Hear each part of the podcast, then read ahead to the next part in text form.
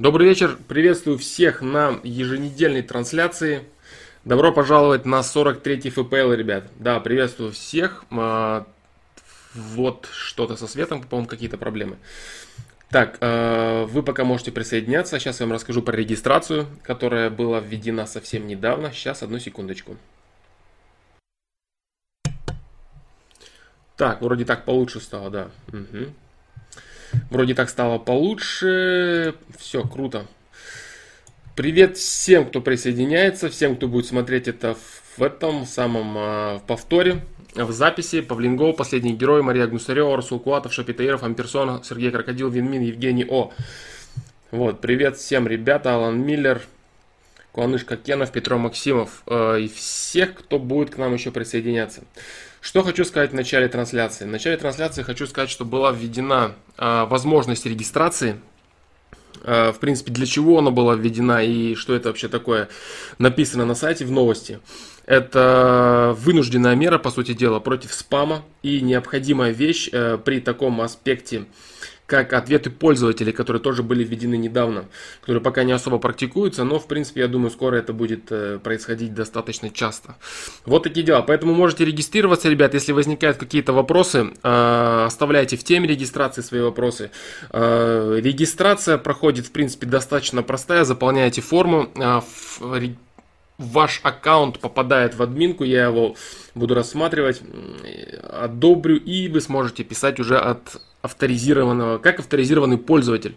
В случае необходимости можете поставить аватарку. Вот такие дела.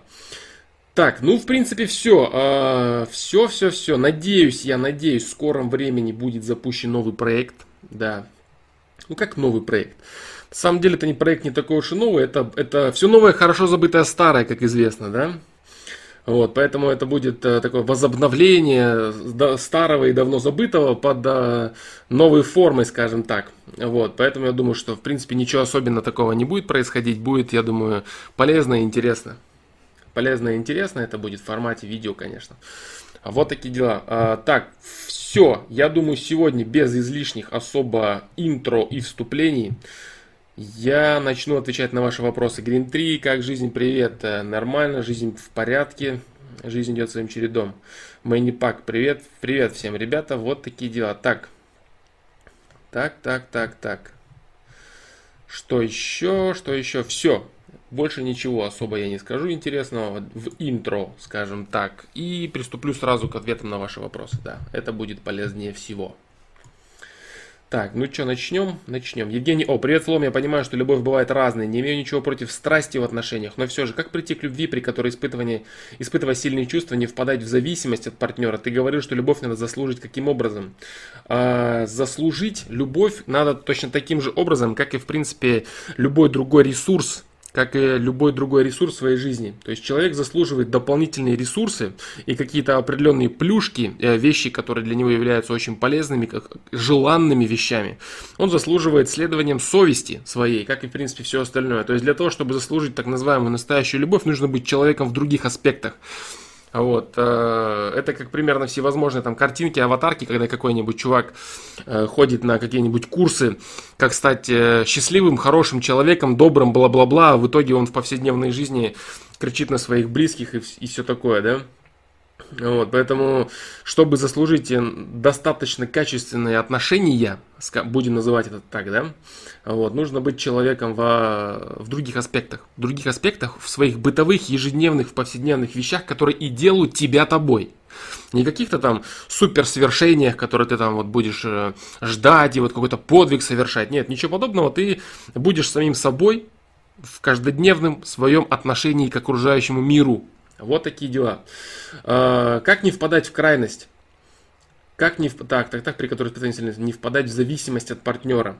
Понимаешь, какая ситуация? А, зависимость у тебя появляется лишь на первых стадиях. Имеется в виду та зависимость, при которой ты желаешь э, обладать человеком, ты желаешь, чтобы человек от тебя зависел, ты не хочешь, чтобы он ни в коем случае никуда не убегал от тебя и так далее, и так далее. Вот, это первые э, позывы они, конечно же, связаны в первую очередь с неуверенностью человека в самом себе, потому что он желает привязывать, очень сильно привязывать объект к себе только в том случае, если он считает, что существует огромная вероятность того, что объект от него уйдет.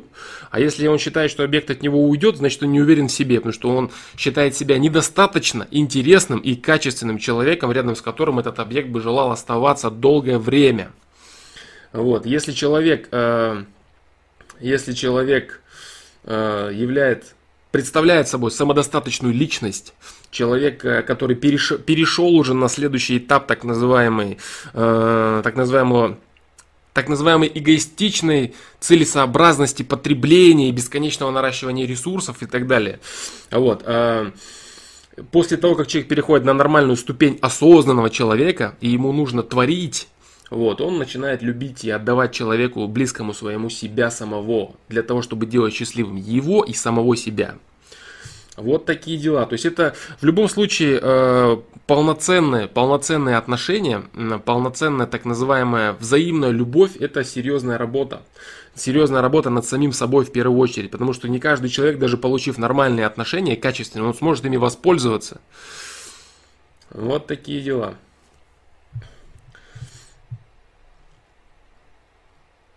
Испытывание сильных чувств, да. Испытывание сильных чувств, но не впадание в зависимость от партнера. Зависимость от партнера это желание обладать. Да, это не любовь.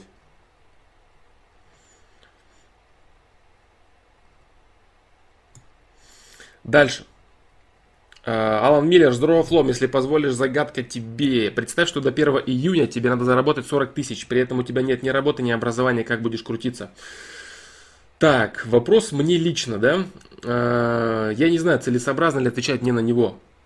Я вот не люблю отвечать на вопросы, которые связаны с моей личностью, потому что ответы на вопросы, связанные с моей личностью, они не всегда имеют пользу для э, человека, который это будет слушать. Вот я это как люблю говорить о о том, что всевозможные истории успеха – это зачастую бесполезная информация – Абсолютно бесполезная информация. Потому что можно прочитать какую-то историю успеха, как один, как один человек делал определенные действия и пришел к, к определенному результату. И все почему-то думают, что вот этот набор действий, это вот и является каким-то вот сокровенным знанием, которое нужно использовать в своей жизни, и у тебя будут точно такие же результаты. Да ничего подобного. Вот. Э, проблема только заключается в том, что те люди, которые делали то же самое и не пришли к результатам, они не пишут книжек. Вот и вся разница. И поэтому человек, который читает книжку с каким-нибудь э, замечательным успехом э, в итоге, он видит человека, у которого это получилось. А если напишут книги люди, которые делали то же самое, абсолютно то же самое, напишут тысячи человек, и они напишут, что ну ничего не получилось в итоге у нас. Мы вот делали то же самое, что и он, ничего не получилось у нас. Вот, и человек поймет, да, что действительно, в принципе, все эти истории успеха, там всякие, там, я не знаю, там, Роберт Киосаки, который э, попал на волну э, недвижимости, на волну недвижимости и вообразил из себя интеллектуала, который способен рассказывать пути к успеху людям, да, вот такие люди, которые урвали в нужное время, в нужное место, да, они есть, безусловно, везде, но их рассказы о том, что надо делать вот так же, это может быть совершенно не актуально. Уже буквально через несколько лет даже, а уж в то время, когда они пришли к успеху, так и тем более. Все эти модели поведения, даже в том же самом бизнесе, они меняются постоянно. Вот такие дела. Так, поэтому что будет делать лично фломастер, если ему э, до 1 июня заработать 40 тысяч? 40 тысяч чего, если ему надо заработать? Тоже это вопрос, да? 40 тысяч чего? Нет, ни работы, ни образования. Как будешь крутиться? Все от ресурсов зависит. Все зависит от ресурсов. Все зависит от ресурсов. Если у человека нет ни работы, ни образования, но у него есть замечательный интеллект, то для него это абсолютно не помеха. А если у него нет интеллекта, и у него есть работа и образование, то это даже может не помочь ему за, заработать 40 тысяч до июня или хоть до конца года. Ну, я говорю, да, 40 тысяч чего, смотря. Вот так. Поэтому вот с этими моментами, которые так называемые шаблонные стратегии, которые позволяют приходить куда-то, вот надо быть очень аккуратными. Очень аккуратными. Надо быть очень аккуратными. Качество такое хорошее, если ты о качестве трансляции, то это, наверное, потому что э, свет другой, да. Свет другой, свет очень крутой. Может быть, поэтому совершенно другое качество. Если ты, конечно, про это спрашиваешь. А, Лишар Тимиров. Да. Вот так. А, поэтому, Алан Миллер, я призываю внимательнее относиться к всевозможным людям, которые добились чего бы то ни было, и которые рассказывают какие-то вещи про свою жизнь. Во-первых, нужно прекрасно понимать, что всей правды, скорее всего, они не расскажут. Люди, которые добивались огромных финансовых успехов, они в обязательном порядке опустят всякие темные пятнышко своей карьере. Например, о том, как они кого-то обманывали, как они кого-то подсиживали, как они кого-то обували, чего-то у кого-то забирали, лицемерили, фальшивили, вытесняли и так далее. То есть люди пытаются выставить свою историю успеха как некую красоту, обрамленную в доблести достоинства. И вот, это, вот этим вот барахлом пестрят обычно книги, которые рассказывают про замечательный этот самый про замечательный путь к успеху. Поэтому я говорить о том, как бы, что я буду делать, где я буду находиться, кто меня будет окружать, какие у меня есть знакомые, что у меня есть за люди. Вот, город, э, может, понимаешь, где где я очутился, в, каком, в какое, какое время года, какое время вообще сейчас на дворе, сейчас там 90-е, нынешнее время, что вообще, что происходит. Очень много переменных у человека, которые позволяют э, ответить на этот вопрос совершенно по-разному нет образования, нет работы. Да это вообще не помеха. В одном случае и непреодолимая помеха в другом случае. Вот так. Поэтому вот, да, ты прав. Этот а, ответ будет полезен и тебе, и многим. Вот именно то, что я сейчас сказал по поводу всевозможных историй успеха.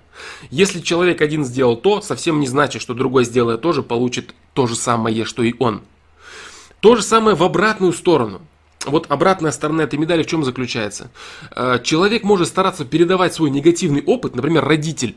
Он будет говорить своему ребенку, вот ты знаешь, ты вот по такому-то пути не иди. Это неправильный путь. Потому что я попробовал этот путь, вот это, вот это, вот это я сделал, и у меня не получилось. И ребенок скажет, ну ладно, хорошо, пойду по пути, по которому ты пошел. А может быть для этого человека как раз таки путь нужен был, который не получился у его родителя. Вот так.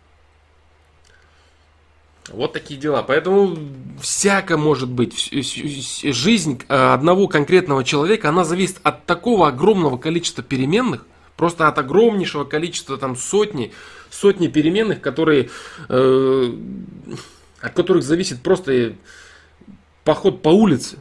Не говоря про то, что в планировании какого-то дела и планировании каких-то э, заработков, бизнеса или вообще э, качественного перестроения своей жизни. Поэтому вот тут надо быть в шаблонах очень-очень-очень аккуратными. Опасаться надо этого дела, по сути дела. Надо очень взвешенно и грамотно относиться к своим ресурсам имеющимся, проецировать их на ситуацию, свои ресурсы. Не слушать какого-то дяденьку, который там что-то достиг, а понимать, что для тебя то или иное, лично для тебя. Вот так. Так, дальше. Надо дружить с головой. Да, именно, именно, именно. Нужно дружить с головой. Это будет очень круто, да. Так, дальше. Поэтому, да, пригодится, я думаю, что этот ответ многим, если его внимательно понять. Потому что люди вот ищут вот эти пилюли бесконечные. Пилюли, которые помогли одному человеку, которые совершенно не помогут другому. Или вообще заставят его разочароваться в жизни, или еще что-нибудь типа того.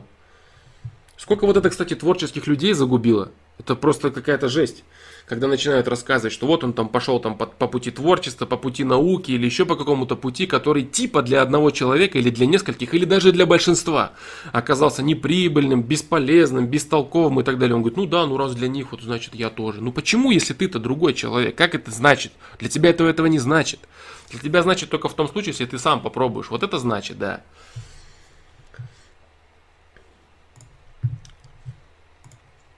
Дальше.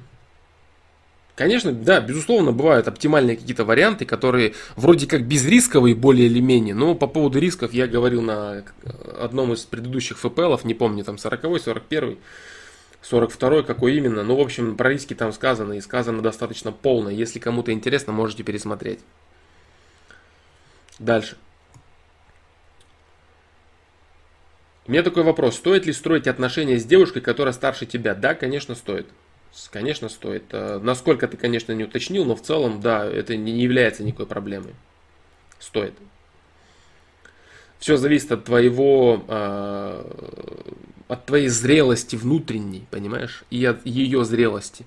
Если в целом она является гораздо более взрослым человеком, то есть она является человеком осознанным, человеком грамотным, человеком, принимающим решения, человеком ответственным, а ты являешься ребенком, то, конечно, нет. Но это дело не в возрасте, дело не в прожитых годах. Дело в мироощущении, в мировосприятии, во взрослости в целом твоей. И если в тебе достаточно взрослости, чтобы при том или ином возрасте тащить отношения, скажем так, то абсолютно не важно, сколько лет, именно прожитых лет э, твоей пассии или тебе. Все зависит от внутренних ощущений человека, да. Дальше. Она отвечает взаимностью. «А, мне 18, ей почти 20. Это нормально? Да, конечно, абсолютно нормально. Она отвечает взаимностью. Замечательно, строй отношения. Нету никаких проблем здесь абсолютно. Все в порядке, все, все, все, все великолепно. Но я говорю, э, имей в виду, да, что ты должен быть внутри взрослый, зрелый, ты должен быть. Э, не зря говорят, что девочки обычно быстрее взрослеют. Это действительно так, потому что у них появляется материнский инстинкт раньше. Вот, э, именно инстинкт заботы о детях, инстинкт заботы о семье, потомстве и прочее. Это не говорит о каком-то там меркантильном интересе или еще чего-то. Это именно в целом э, взросление, так называемое, выраженное ответственностью за себя и за жизнь близких своих людей. А если ты хочешь с ней построить отношения просто какие-то э, там секс, если тебя с ней интересует, тогда вообще нет никаких вопросов. Здесь понятно, что там хоть сколько лет, да, сколько хочешь, пусть столько ей будет. Если ты именно говоришь о нормальных полноценных отношениях, то ты действительно должен быть взрослее. Либо, по, по меньшей мере, вы должны быть равны в этом деле. Ни в коем случае, если девушка взрослее тебя, вот тогда отношения получатся печальные. Для нее в первую очередь, а потом уже для тебя. Но это дело не в возрасте, имеется в виду не в возрасте, который года прожиты. Это дело во внутреннем возрасте, во внутреннем состоянии. Да. Дальше. Дальше, дальше, дальше. Мария Гнустарева, Александр, э, здравствуй. Что проще, жить в социуме рядом с людьми или отшельничать, ни с кем не разговаривая, взаимодействуя? Почему? Э, Все зависит от того, где ты будешь отшельничать, ни с кем не разговаривая, не взаимодействуя, и в каком социуме, рядом с какими людьми ты живешь. Это сложный вопрос, который требует конкретики конкретики. Если э, привести какие-то усредненные переменные и представить, допустим, что ты живешь в абсолютно нормальном, здоровом социуме, у тебя есть э, оптимальный, более или менее средний или даже ниже среднего социальные какие-то условия, социальный достаток, то э, жить в социуме гораздо сложнее, да, гораздо сложнее, чем отшельничать, ни с кем не разговаривая, ни с кем не взаимодействуя. Э, опять же, да, если мы представим некое отшельничество, как отшельничество с обретением условий, то есть, допустим, пойти куда-то, где у тебя будут определенные условия, где ты будешь ничего не делать и, так сказать, думать и рассуждать о жизни, да? Вот, конечно же, это гораздо проще, а, пример монахи, да, это гораздо проще. Именно об этом примере я, в общем-то, косвенно и говорю. Это гораздо проще, потому что человек, э, задача человека вообще в чем заключается? Задача человека заключается в преодолении бесконечных испытаний в своей жизни. В преодолении бесконечных испытаний, в построении себя э, в разных аспектах. Взаимодействие с людьми, собственные мысли. Взаимодействие с какими-то делами, связанными с социумом. То есть человек, он где себе сможет проверить-то?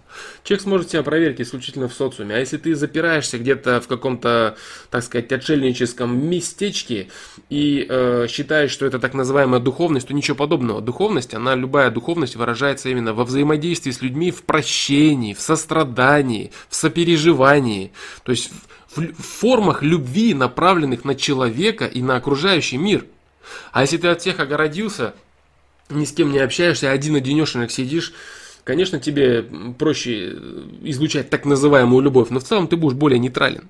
Ты будешь более нейтрален и более безразличен. Потому что даже просто находясь э, в своей собственной семье со своим, со своим партнером, ты вынужден постоянно э, испытывать колебания. Колебания, эмоциональные колебания, нравственные, сознательные колебания. То есть ты постоянно живешь в определенном, на определенных волнах, да, падая вниз, поднимаясь наверх, падая вниз, поднимаясь наверх. И помаленечку таким образом ты растешь, если, конечно, делаешь правильные выводы из произошедшего. Вот такие дела. Человек существо социальное. Разве быть в одиночестве не сложнее? А, не для всех. Не для всех. Да, существо, э, человек существо социальное, человек существо коллективное, это так и есть. Люди иногда очень часто называют э, вот такие вот всевозможные отшельничества и уходы э, каким-то просветлением и так далее. Ничего подобного. Истинного просветления можно достичь только живя в социуме с, с людьми, поняв их до, самого, до самой глубины, поняв людей, поняв себя после этого потом снова поняв людей, после того, как ты себя понимаешь, потом понимая окружающий мир, вот тогда человек достигнет истинного просветления. Истинного. А если он запирается где-то там далеко, непонятно где, и начинает рассказывать, что это будет его просветление, и он взаимодействует с миром, мир ему не зря подарил других окружающих людей. Он же на планете не один существует. Вот я буду созерцать на, на природу там. Ну, для тебя, люди, тебя родил человек. В первую очередь. Ты сюда не попал непонятно как. Тебя родил человек. Люди представляют собой замкнутую определенную цепь, и они взаимодействуют друг с другом. Природа дала тебе эти условия, ты от них отказываешься. Прав ты или нет? Ну, логика элементарная. Ты не прав. Да. А, легче, конечно, да, легче убежать от проблем, от ответственности, от за себя, за других людей, за свои решения, за свои выборы, от всего отказаться и убежать. А вот. А что касается сложности переживания этого момента, да, имеется в виду момента одиночества, вот. Для некоторых людей переживать момент одиночества гораздо легче, чем испытывать, переживать какие-то проблемы, сложности или преодолевать какие-то трудности. Поэтому здесь, конечно, нету, нету особой сложности, да. Вот такие дела. Не говоря про какие-то плохие условия в социуме, какие-то проблемы в социуме, которые всегда существуют у человека, вне зависимости от какого-то материального достатка или недостатка, всегда у человека стоят проблемы. Перед ним есть имеющиеся задачи, которые он вынужден решать. Без этого не бывает. Нету абсолютно счастливого человека. И все вот эти всевозможные обложки на книгах, где улыбающиеся дяденьки и тетеньки сверкают отбеленными зубами, это, конечно, чушь собачья. Потому что жизнь, она как веселая, так и скучная. Вот, как э, приносящее счастье, так и приносящее огромное разочарование. И вот это вот в нахождение вот этого вот баланса в плавании по вот этим вот волнам и приходит осознание человека, если он ищет его действительно, если он делает правильные выборы. Вот такие дела. Поэтому вот эти вот эта всякая чушь по поводу отшельничества, это неправильно. Это неправильно. Человек должен реализовывать себя в социуме с другими людьми. Да. Вот такие дела.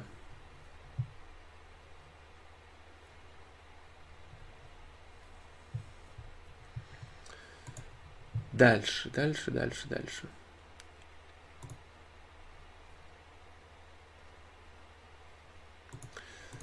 Так, так, так. Я сам казах, на русском языке не умею устно доносить свои мысли. Как быть? Э, пробую развивать свою разговорную речь с зеркалом, если тебе это действительно необходимо. Если ты хочешь э, развивать свою устную речь, э, занимайся этим, только этим. И читать что-то молча про себя, например, бесполезно. Ты должен проговаривать какие-то вещи, должен рассказывать сам себе какие-то вещи, точно так же, как тренировать коммуникацию. Вот. В целом, конечно же, при изучении любого другого языка необходима практика.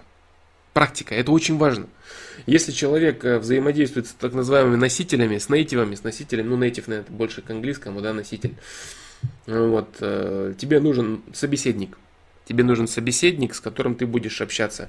Э, прием, которым очень эффективно учить, допустим, тот же самый английский язык или в целом какие-то другие языки, допустим, общаясь в чатах, он для тебя будет не совсем уместным, потому что вопрос именно идет в устном выражении. Вот ты писать, например, умеешь, ты же задал этот вопрос, правильно?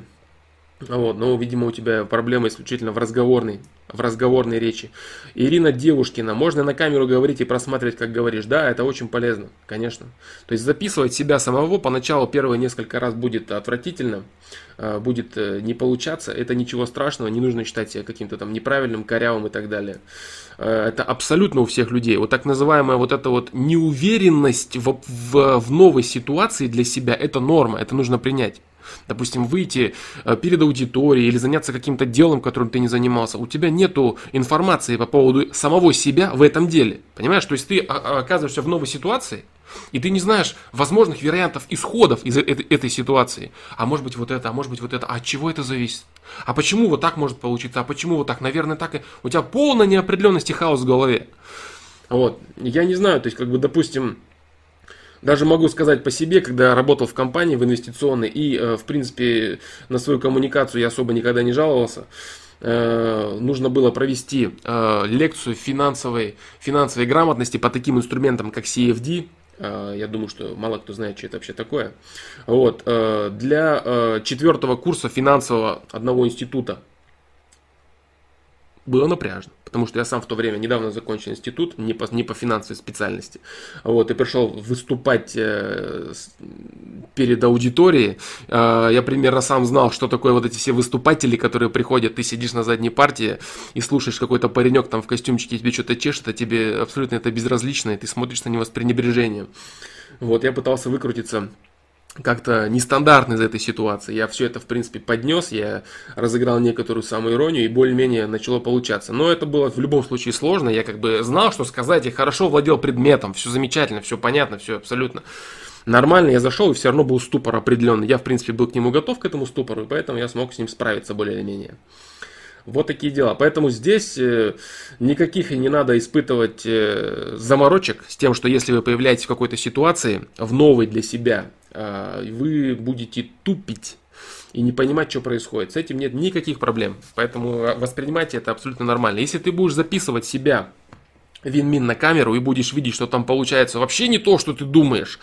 Самое главное, еще не обращай внимания на свой голос. Если ты не записывал себя, то твой голос тебе будет казаться просто отвратительным. Ты будешь видеть свою мимику просто отвратительным. Ты скажешь, как с этим уродом вообще кто-то разговаривает? Это будет э, несколько раз, первые несколько раз, которые ты будешь записывать, поэтому ты сильно этого не пугайся, не напрягайся, все нормально будет. Вот, впоследствии все будет нормально, все будет в порядке. Вот такие дела. Поэтому да, найди себе собеседника. Если собеседника найти не можешь, а, сам проговаривай, ходи вслух, разговаривай. Вот, допустим, я как сейчас разговариваю, а, разговаривая донося тебе что-то, разговаривая с тобой, донося это тебе лично. Точно так же ты можешь разговаривать, ты можешь даже отвечать сейчас мне, когда я буду отвечать на другие вопросы, разговаривать со мной и так далее, пробовать, да? Имеется в виду словами, не обязательно писать что-то. Голос в записи это жесть. Да, да, да, голос в записи это жесть. Это для всех всегда жесть, потому что человек слышит себя совсем не так, как он слышит себя в записи. И поэтому каждый думает, что он неимоверный урод с отвратительным голосом и не знает, что с этим делать. Ну, я говорю, поэтому этого пугаться не стоит.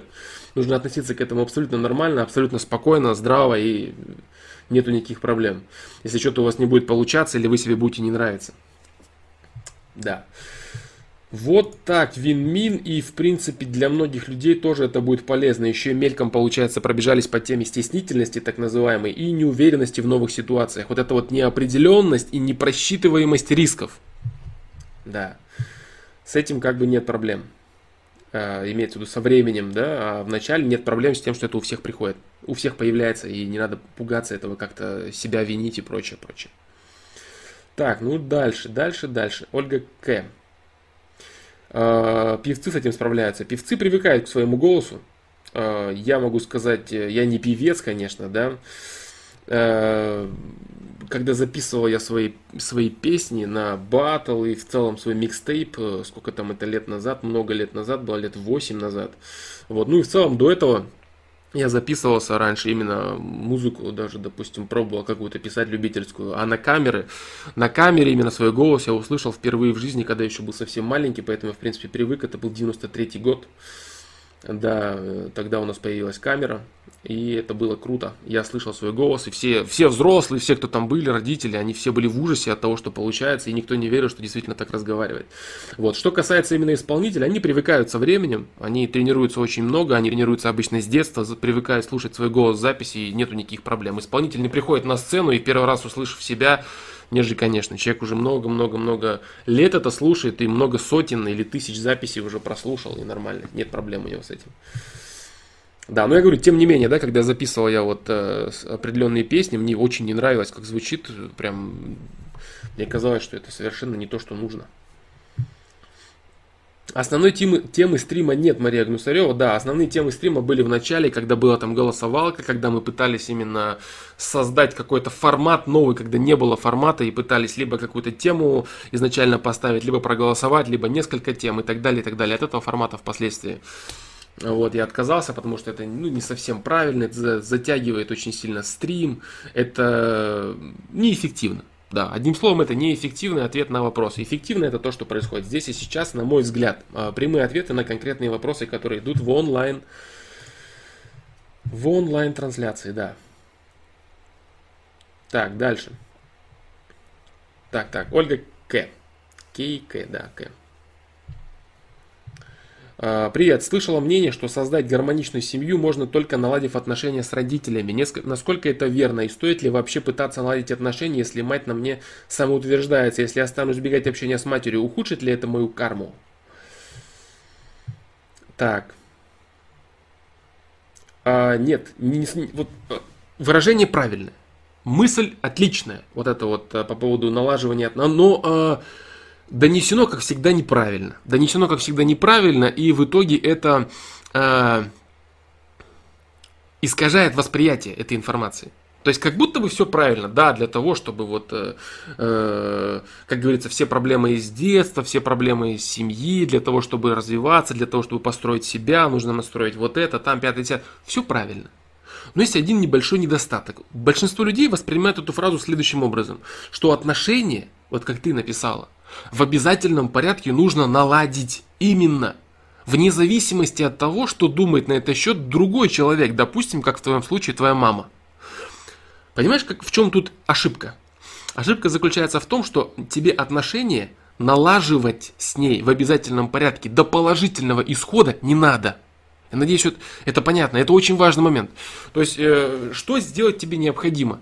Тебе необходимо понять причину таких ваших отношений. Тебе необходимо простить этого человека, отпустить какие-то проблемы, которые тебя держат постоянно в мыслях с ней. Вот если ты, например, знаешь, что она тебе самоутверждается, что нормального, само, что нормального отношения у вас не получится, тебе нужно углубляться в понимание ситуации. Понимаешь, если ты будешь углубляться э, в стремление наладить, вот смотри, какая ситуация. Вот этого вопроса очень часто люди касаются в семейных отношениях, имеется в виду в, э, в отношении с партнерами или с детьми со своими. Они считают, вот я лично я должен в обязательном или должна в обязательном порядке наладить отношения с другим человеком. Ну, немного ли на себя берет человек, который вот это вот заявляет? Как ты можешь быть в ответе за выбор другого человека, с которым ты собираешься наладить в одностороннем э, порядке отношения. Ведь э, отношения э, человек может, человек может э, в отношениях наладить только лишь 50%. То есть только лишь свою собственную сторону. Он может лишь шагнуть в ответ. Шагнуть в ответ с какими-то своими инициативами, мыслями, предложениями и так далее.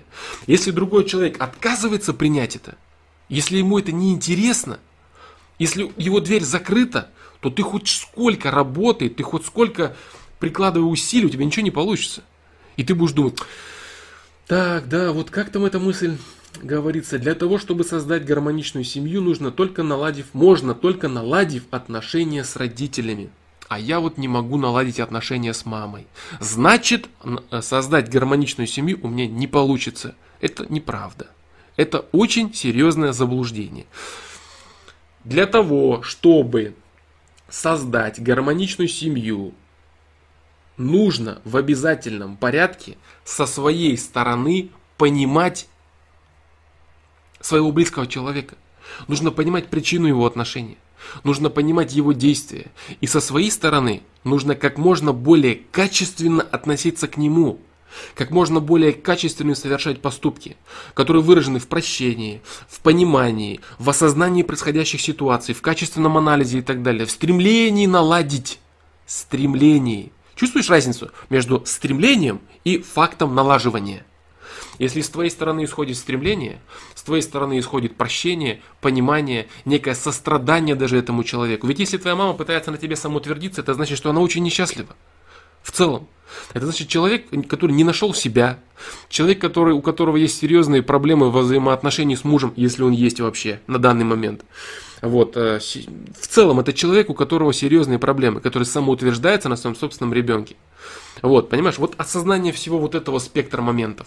Если ты все это можешь понять, если ты все это можешь осознать, этого предельно достаточно для того, чтобы ты могла создать гармоничную новую семью. Допустим, со своим мужем, со своими детьми и так далее. Ты понимаешь вот что, что вот эти все вот э, писанины, которые призывают чего-то там с кем-то в обязательном порядке сделать, невзирая на его мнение, как бы, да, типа, вот вы должны с мужем вот это, вот это, вот это сделать, и вот это муж ваш должен, тебе пишут, муж ваш должен вот вас вот так вот. Да ничего он не должен. Он должен только то, что сам хочет. Человек делает, может делать только свою часть. Свою часть вопроса. Так вот, ты должна понимать, что вот в налаживании отношений с матерью ты должна сделать свою часть работы. Если твоя мать отказывается делать свою часть работы, значит налаживание отношений невозможно. Невозможно никак. Потому что она не хочет этого. Если ты будешь жить в постоянном осознании того, что у меня не налажены отношения с матерью, значит у меня... Нет, это не так. Нет. Ты должна жить в таком осознании. Я со своей стороны сделала все, что в моих силах. Но она отказывается. И после этого наступит следующий момент, который будет звучать следующим образом. Действительно ли ты делаешь все, что в твоих силах? Действительно ли ты полностью понимаешь ситуацию? Может быть, ты и есть тот самый человек, который, наоборот, таки самоутверждается на своей матери. Человек, который э, отказывается открываться, отказывается открывать путь к взаимопониманию. Может быть, все так обстоит, а ты думаешь, что это с другой стороны какая-то проблема. То есть, серьезная глобальная работа над самим собой. Вот это главное. Серьезная работа глобальная над самим собой, над форматом ваших отношений. И как только ты завершишь эту работу, работу именно свою, собственную, ты можешь быть уверена, что все в порядке с твоим дальнейшим построением э, твоей новой семьи. Вот так. Вот такие дела. Поэтому вот эти разговоры о том, что надо только наладить обязательно. А вот мать, допустим, тебя не хочет принимать, не хочет она с тобой ничего налаживать, ты хоть разбейся. И это неинтересно. Что тогда? Все, твоя жизнь закончилась, крест на твоей жизни? Да ничего подобного. Осознай всю ситуацию, отпусти, прими, прости. И все. То есть не, не, не тащи какие-то косяки, обидки, какие-то всевозможные негативные мысли, все это, вот это весь, весь этот хлам ты будешь бросать в свою, свою новую семью, в отношения с мужем, в детей и так далее. Понимаешь, вот этого нужно избежать. Избежать этого можно только самостоятельно разобравшись в вопросе. Это очень важный момент. Со своей стороны решить проблему или решить Э, так, так сказать, наладить взаимоотношения. Можно их не мочь наладить, но со своей стороны делать все. Понимаешь? Пойми этот момент, и это очень... Отказываюсь, отказываюсь все ей рассказывать, так как она всегда этим попрекает всем, что я скажу. Э, если она тебя не понимает, если она пользуется тем, что ты э, говоришь, так сказать, в своих каких-то корыстных интересах, как ты говоришь, самоутверждается, да, но с другой стороны, если Если она всегда попрекает тебя всем, что ты скажешь, очень важно, как именно все на самом деле обстоит. Может быть, она пытается, может быть, она не умеет просто донести тебе какую-то информацию. Может быть, ты говоришь какие-то свои события, произошедшие в жизни, а она считает их неправильными, она дает тебе советы, так называемые, а, в той форме, которая тебе неприемлема. Это отвратительная форма лично для тебя, и ты их отторгаешь и считаешь, что она-то какие-то глупости делает, понимаешь? Вот, поэтому очень важно, что именно происходит. Действительно ли ты способна оценить? Самоутверждается ли она или нет? Вот если ты говоришь, что она упрекает тебя этим, рассказывает, ой, да ты ничего не можешь, да это у тебя как всегда все неправильно. Мама, я вот сделала вот это, вот это, у меня вот такие, да у тебя как всегда все неправильно, да у тебя всегда ничего не получается, да у тебя ничего никогда не получится, да ты бестолковая, да ты без... Вот такие вот моменты здесь, конечно, да. Если человек старается по факту рассказать тебе что-либо, вот здесь у тебя неправильно, ты делаешь неправильно, потому что бла-бла-бла-бла. Вот лучше ты сделай вот это, ты опять ничего не понимаешь, потому что бла... Потому что и сделай то-то на основании того-то. Если это присутствует, значит постарайся найти взаимопонимание. Если даже у человека нет какого-то правильного подхода к тебе, если у него нету, допустим, какого-то нормального языка, человек в целом не умеет объяснять, ты должен все равно создавать этот... Э, человек должен все равно создавать этот мостик между людьми. Со своей стороны имеется в виду, понимаешь? Так сказать, закрывая глаза на всевозможные ошибки своего э, собеседника или близкого человека. Э, критикует мои действия и даже мою внешность. Как именно это выражено? Критикует, э, есть такое правило, понимаешь? Звучит оно следующим образом. Критикуешь, предлагай. Если она постоянно тебе просто хает с утра до вечера, говорит, какая ты непутевая, бестолковая, как у тебя все плохо, и будет все плохо, или сейчас все плохо, это неправильно с ее стороны. Если она э, говорит тебе, твои действия неправильные, потому что вот это, вот это, вот это, я считаю на основании вот это, вот это, вот это, и лучше тебе делать вот это, вот это, вот это. Вот это разговор. Если она тебе говорит про твою внешность, она тебе говорит, ты запущена, твоя внешность некрасивая, объективно, потому-то, потому-то, потому-то, ты не занимаешься спортом, ты плохо выглядишь, ты не ухаживаешь за собой, та одежда, в которой ты ходишь, она некрасивая, непривлекательная, она какая бы то ни была. То есть это какие-то аргументы, понимаешь? Если человек приводит аргументы, значит быть может такая ситуация, что он просто не может до тебя достучаться.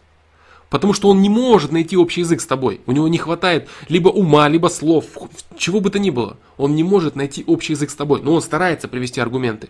А если она просто хает все, что ты делаешь, это совершенно другой вопрос. И такого человека не стоит слушать.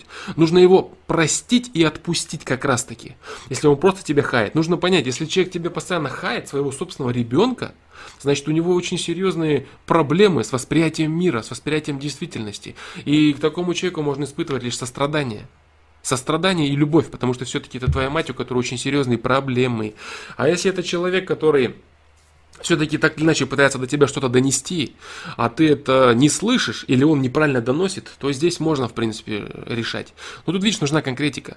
Нужна конкретика, нужны какие-то нужны какие-то серьезные, серьезные вещи. Серьезные вещи именно по пониманию того, что именно происходит. Да, но где, я думаю, что уже подобный ответ был. Углубляться я в это не буду. Потому что, чтобы углубляться, нужна конкретика твоей ситуации. Причем даже недостаточно будет того, что ты здесь напишешь. Если ты сможешь использовать вот эти вот э, общие знания об этой ситуации, которую я сейчас тебе рассказал, это будет очень круто. Если ты не сможешь их использовать по причине того, что ты не знаешь, куда воткнуть и чего делать, и тебе нужно как-то более углубиться в твою ситуацию, то я не смогу тебе здесь помочь, потому что здесь нужны здесь нужно большое количество переменных. Конкретика нужна. Что именно она говорит, когда, как ты реагируешь, что ты говоришь. Может быть, ты сама постоянно негативно настроена. Ой, мам, понимаешь? И все. Как она через это пробьется? Ой, хватит, мама.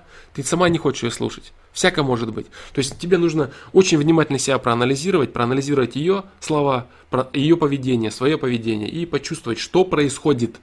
Если понимаешь, что он реально самоутверждается, Пойми причину этого и отпусти это.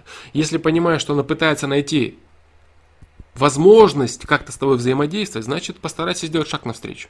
Постарайся закрыть глаза на какие-то ее ошибки, которые есть у нее, допустим, э, в ее так называемом формате донесения до тебя советов или критики какой-то. Закрой на это глаза, если ты можешь это сделать, конечно. Вот такие дела. Если я стану избегать общения с матерью, ухудшит ли это мою карму, да, ты спрашиваешь, а, смотря а, что она делает, смотря что она делает. Если человек постоянно тебя унижает на ровном месте, если человек постоянно не ищет никаких э, способов помочь тебе, что такое вообще любовь к ребенку? Любовь к ребенку это не вседозволенность. То есть он любит ребенка, он все ему позволяет. Да нет, это безразличие очень часто. Вот эта вот вседозволенность э, детям, это часто является следствием того, что человек занят своей жизнью. Родитель занят своей жизнью, ему плевать на ребенка, ребенок что-то там делает, ну и делаешь ты, ну хочешь и ладно, и делай. Вот. Э, любовь выражена заботой интересов, заботой об интересах человека истинной заботой. Если человек даже как-то, я говорю еще раз, неправильно доносит свою заботу, то это совсем не значит, что в нем нет любви. Вот, поэтому ты должна очень внимательно этот вопрос понять и прочувствовать, что же происходит на самом деле. Если человек тебя постоянно унижает, значит не, нет, конечно, не будет это никаким образом ухудшать твою так называемую карму, да? Нет, конечно. Вот. А если человек пытается построить с тобой какие-то отношения, а тебя не устраивает просто обертка, с которой человек тебе подходит, и ты пытаешься избегать отношений, то, конечно, это неправильно. Понятно, что происходит, что происходит. Дальше. Расул Куатов, Флом, как настроение? Ну ничего, вроде в порядке такое боевое. Омикрон Полониум. Флом, привет. Как расставить приоритеты в направлении своего развития? Я могу огорить Говорить, наверное, Да. Так, продолжение, да? Постоянно скандалы на почве быта. В этом основная проблема. Это понятно. Это понятно. Быт – это и есть то, что происходит в жизни человека в большей степени. Вот так и писать можно любые, люб, э, любую ситуацию. Постоянно скандалы на почве быта. А что это за быт? Что это за скандалы? Постоянные, постоянные скандалы на почве быта, это, допустим, вы с ней поговорили, она тебя облила трехслойными матами и все. Потому что она так хочет, у нее плохое настроение. И все, понимаешь? Э, с другой стороны, она тебе говорит, доча, ты вот послушай, ой, мам, все, хватит, ну что ты постоянно ко мне? Нет, доча, ну вот это, да ой, мама, да... Тоже скандалы на почве быта, правильно? Да какие именно скандалы происходят? Что происходит? Первое или второе? Или какое-то третье? Конкретика. Тут очень много переменных. Если ты способна посмотреть на себя со стороны, ты сможешь этот вопрос решить. Если ты не способна, ты будешь барахтаться в этом очень долго. В целом, да, я говорю, мысль о том, что нужно решать э, вопросы с пониманием своих родителей, это правильно. Для построения семьи и так далее, и так далее, дальнейшей. Это очень правильно. Но я говорю, необходимо решать эти вопросы лично со своей стороны. Потому что заставить решить этот вопрос э, человека с его стороны ты не в состоянии, правильно? Поэтому решай этот вопрос со своей стороны. Очень важно для тебя себя проанализировать, смочь ее проанализировать и понять, что происходит, и шагнуть навстречу ей со своей стороны. Понимаешь? Если ты увидишь, что дверь закрыта, не долбиться в нее. Ни в коем случае. И не рассказывать, что ну я вот не могу с ней отношения настроить, и жизнь закончена. Нет, конечно, ничего подобного такого нет. Поэтому ты должна просто понять, что происходит. Что происходит в твоей жизни.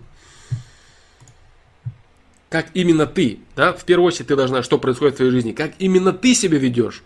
Как именно ты себя ведешь. И можешь ли ты реально понять, чего действительно она хочет. Чего он реально хочет? Может, она тебе помочь хочет? А может, она самоутвердиться хочет? А может, ей вообще плевать на тебя? А может, она очень сильно любит тебя? Просто не знает, как это выразить. Что происходит? Что происходит? Понимаешь?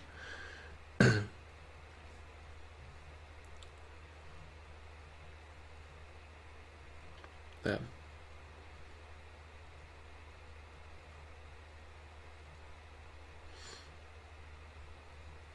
Омикрон полониум. Так, ну все, Ольга К. Я не смогу тебе более подробно ответить на этот вопрос.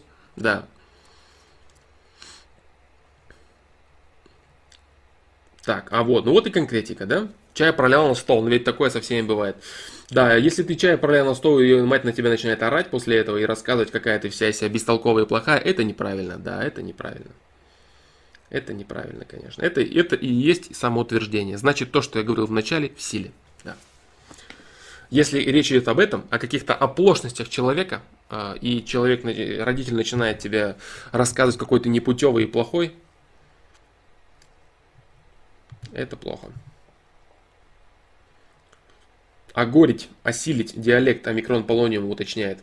Я понял тебя, да. Просто очень часто бывают опечатки, да. А Сергей Сипенко спрашивает, Флом, что там с регистрацией? Не смог войти из-за одобрения. Да, я э, попробую сейчас еще. Я вроде как одобрил э, сегодняшние заявочки. Да. Попробую сейчас. Должно получиться. Так, давай еще раз э, зайдем на твой вопрос. Омикрон Полониум, Ольга К. Все, на твой вопрос, я думаю, закрою на, на сейчас. Да, постарайся понять то, что я сказал. Флом, привет. Как расставить приоритеты в направлении своего развития? Я могу говорить что угодно, но что выбрать? Пойти в зал или прочитать книгу, учить корейский или танцевать? Чему отдать время? Э, много раз. Омикрон, на этот счет был дан ответ. Э, в целом, с точки зрения фундаментальных приоритетов, в одном из первых стримов был достаточно долгий, э, был достаточно долгий монолог насчет приоритетов. Что такое приоритеты, да? Но, как я понимаю, здесь дело не в этом. Ты сам можешь определить свои приоритеты, сам понимаешь, что для тебя нужно, что тебе полезно. Вот. Да. Пойти в зал или прочитать книгу, учить корейский или танцевать. Чему отдать время? Да. А, на прошлом стриме я говорил о любви к делу. Если ты не чувствуешь э, к чему-то конкретному, к чему-то к чему-то конкретному какой-то непреодолимой тяги, так называемой, да, если ты прямо вот чувствуешь, что это дело выделяется от, от всех других дел, Вот, и тебе нужно пробовать. Пробовать именно тем образом, которые были сказаны, который был сказан в видео самодис, э, не самодисциплина, саморазвитие. Да. Очень долго думать, чем заняться конкретно, не бросаясь на все подряд. И пробовать какое-то одно дело. Да, если ты, конечно, можешь разграничить свое время, э, действительно, если можешь разграничить на два дела, то пробуй заняться двумя делами. Только пробовать. Только пробовать. А, что касается вот таких моментов, как, допустим, учить корейский или танцевать, здесь исключительно полезность, потому что если для тебя, если ты человек, который э, может танцевать и который хочет танцевать, который чувствует в этом определенную полезность в развитии своего тела или, допустим, в реализации каких-то своих э, навыков или в стремлении знакомиться с людьми, ну все что угодно. Вот, если ты видишь, что ты можешь это делать, это один момент. Если ты хочешь учить корейский, потому что тебе это нужно, и ты человек в целом э, иного темперамента, допустим, человек, человек, который не может, не хочет или не умеет танцевать, это совсем другое. А если ты можешь, хочешь танцевать, и тебе нужно учить корейский, значит, это абсолютно разные вещи, и ты можешь делать их одновременно. Допустим, ходить на танцы, а вечером учить корейский, понимаешь? Вот и все. Здесь уже э, на весы встают приоритеты именно целесообразности, полезности какой-то непосредственной. Да? Если, допустим, ты хочешь просто пойти потанцевать, а корейский тебе нужно учить, потому что у тебя есть хорошие родственники, которые устроят тебя в банк, например, да, или там ты переезжаешь в Корею с родителями через какое-то время, то, конечно, тебе надо учить корейский.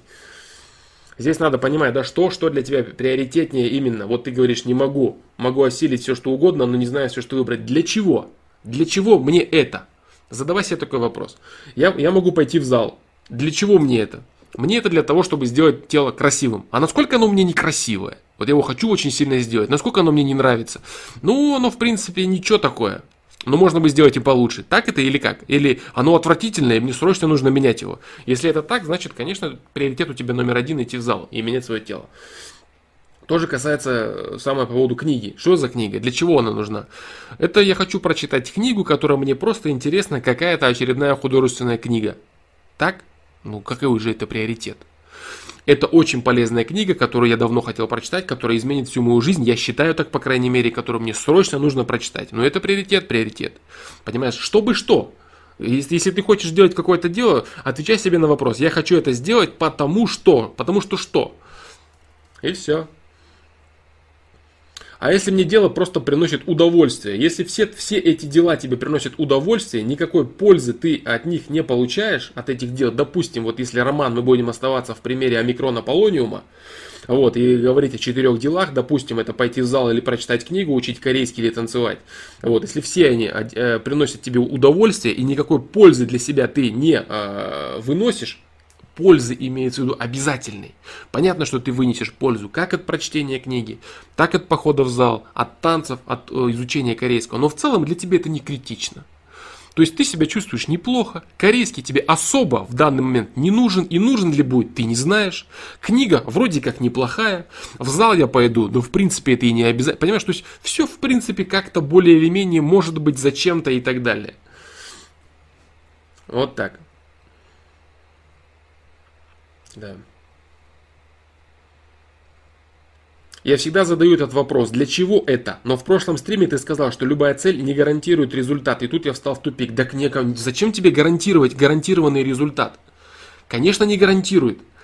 Если ты даешь себе ответ на вопрос, для чего мне это, и ты отвечаешь себе на вопрос, ты, допустим, говоришь, я хочу выучить корейский, чтобы там работать там-то, или чтобы общаться с теми-то, или поехать туда-то поехать в Корею. Или я хочу пойти в тренажерный зал, чтобы стать или спортсменом каким-то ты хочешь стать, или для себя накачаться. Ты ставишь определенную цель. Но ты ставишь определенную цель с допущениями о том, что эта цель может быть не выполнена. Правильно? То есть ты даешь себе понимание, что вот это я хочу сделать, но не факт, что оно у меня получится. Я приложу все усилия для этого, я буду накладывать кирпичик на кирпичик и посмотрим, что из этого получится. Может, меня жизнь совершенно в другое место кинет. Может, я вообще уйду от этого дела, а может быть и закончу его. Понимаешь? То есть ты, когда даешь ответ себе, зачем мне это, отвечаешь на это и понимаешь, что это тебе нужно делать, стремись к этой цели – но отдавай себе отчет в том, что ты можешь к ней не прийти. Отдавай себе в этом отчет.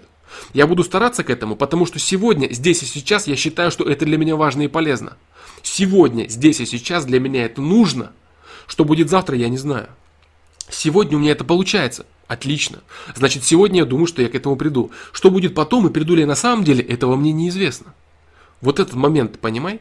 Это не значит, что если я хочу вот сделать вот это, я хочу прийти к такой-то цели, но это не факт, и значит я делать этого не буду. Ну, не факт, это же не значит не приду. Понимаешь?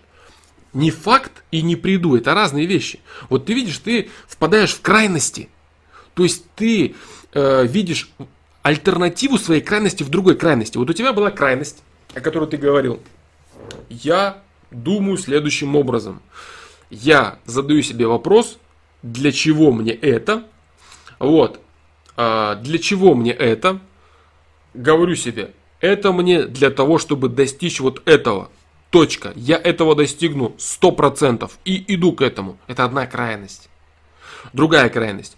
Для чего мне это? Это мне для того-то, но этого я не достигну, поэтому делать я этого не буду. Понимаешь? Достигну точно, не достигну точно. Буду делать, и что получится, посмотрим. Приложу все доступные мне усилия, и что получится, посмотрим. Получится это, замечательно. Получится это, значит буду делать другое. Вот. Баланс.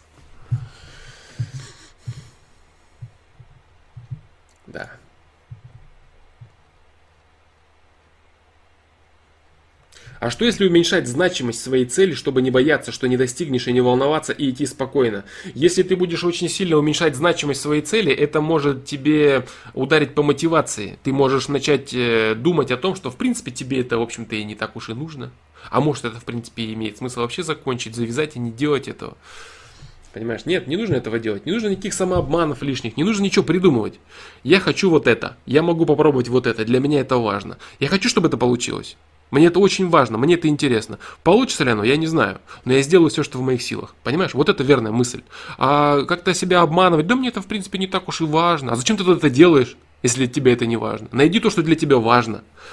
Действительно. Найди, что ты любишь, что тебе интересно, что для тебя важно. Ну, мне тоже не важно.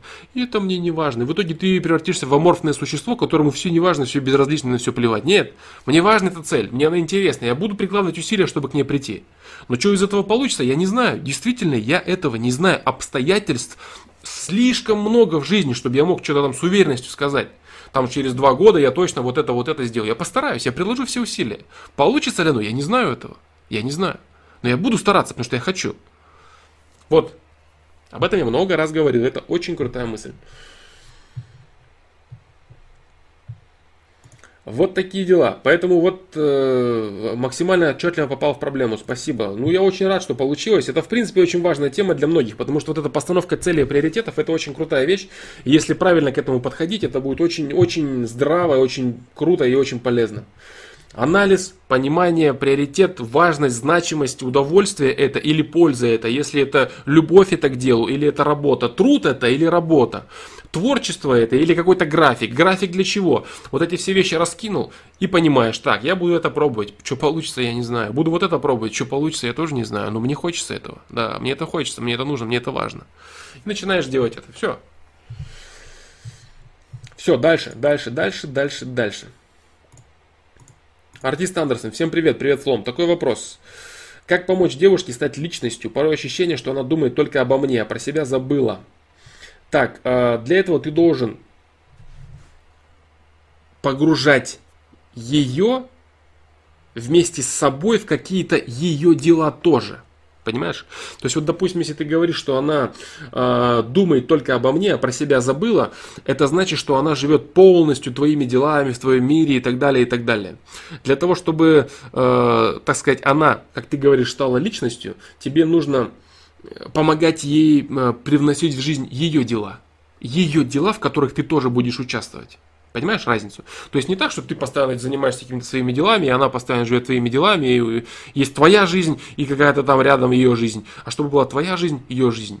Ваши интересы переплетаются, безусловно. Она участвует в твоих интересах, и ты участвуешь в ее интересах, а не так, что только, а, только она участвует в твоих интересах, и все. Вот, если она не имеет каких-то интересов и занятий, помогай ей привнести их в свою жизнь. Помогай ей развиваться, помогай ей раскрывать ее какие-то моменты. Потому что если она только исключительно будет э, вариться в твоем, вполне может быть, что она своего даже не найдет за всю свою жизнь. Она будет постоянно перебирать какие-то твои моменты, думать в них, вариться в них, и в итоге так ничего и не найдет для себя лично. Это печально будет. Она не сможет, даже, понимаешь, какая ситуация? То есть, если она найдет себя, если она раскроет себя как личность, она даже в твоих делах тебе сможет помогать гораздо больше. Потому что она будет более всесторонняя, более грамотная, более развитая. Это не значит, что она начнет заниматься своими делами, уйдет из твоей жизни. Ничего подобного. Она точно так же в них останется в твоих делах, только будет чувствовать себя увереннее, будет более развитая и даже в твоих делах поможет тебе гораздо круче, чем сейчас. Помогай, помогай и приобщай к каким-то делам. Да. Дальше. Флом надо ли думать о проблеме, которая еще не наступила, но может произойти? Как бы продумывать действия в случае того, если она наступит? Или не стоит засорять этим себе голову? А, определенный просчет рисков, конечно, необходим. Определенный просчет рисков необходим. Самое главное, вот смотри, а, хороший вопрос. Смотри, какая ситуация. Очень много людей, они а, тратят много переживаний и нервов по поводу вот этих вот ситуаций, которые не произошли. Вот тут надо понимать вот разницу, вот эта разница, она очень весомая и очень важная. А, смотри, какая ситуация. Так, так, так, так, так. Смотри, какая ситуация. Искать вероятные негативные исходы ситуаций и рассчитывать возможные решения этих ситуаций, это полезно. А постоянно думать о том, что эти негативные исходы обязательно наступят, это вредно. Понимаешь? Вот разница в чем. Просчитать ситуацию – это правильно. Волноваться бесконечно о том, что она наступит – это отвратительно.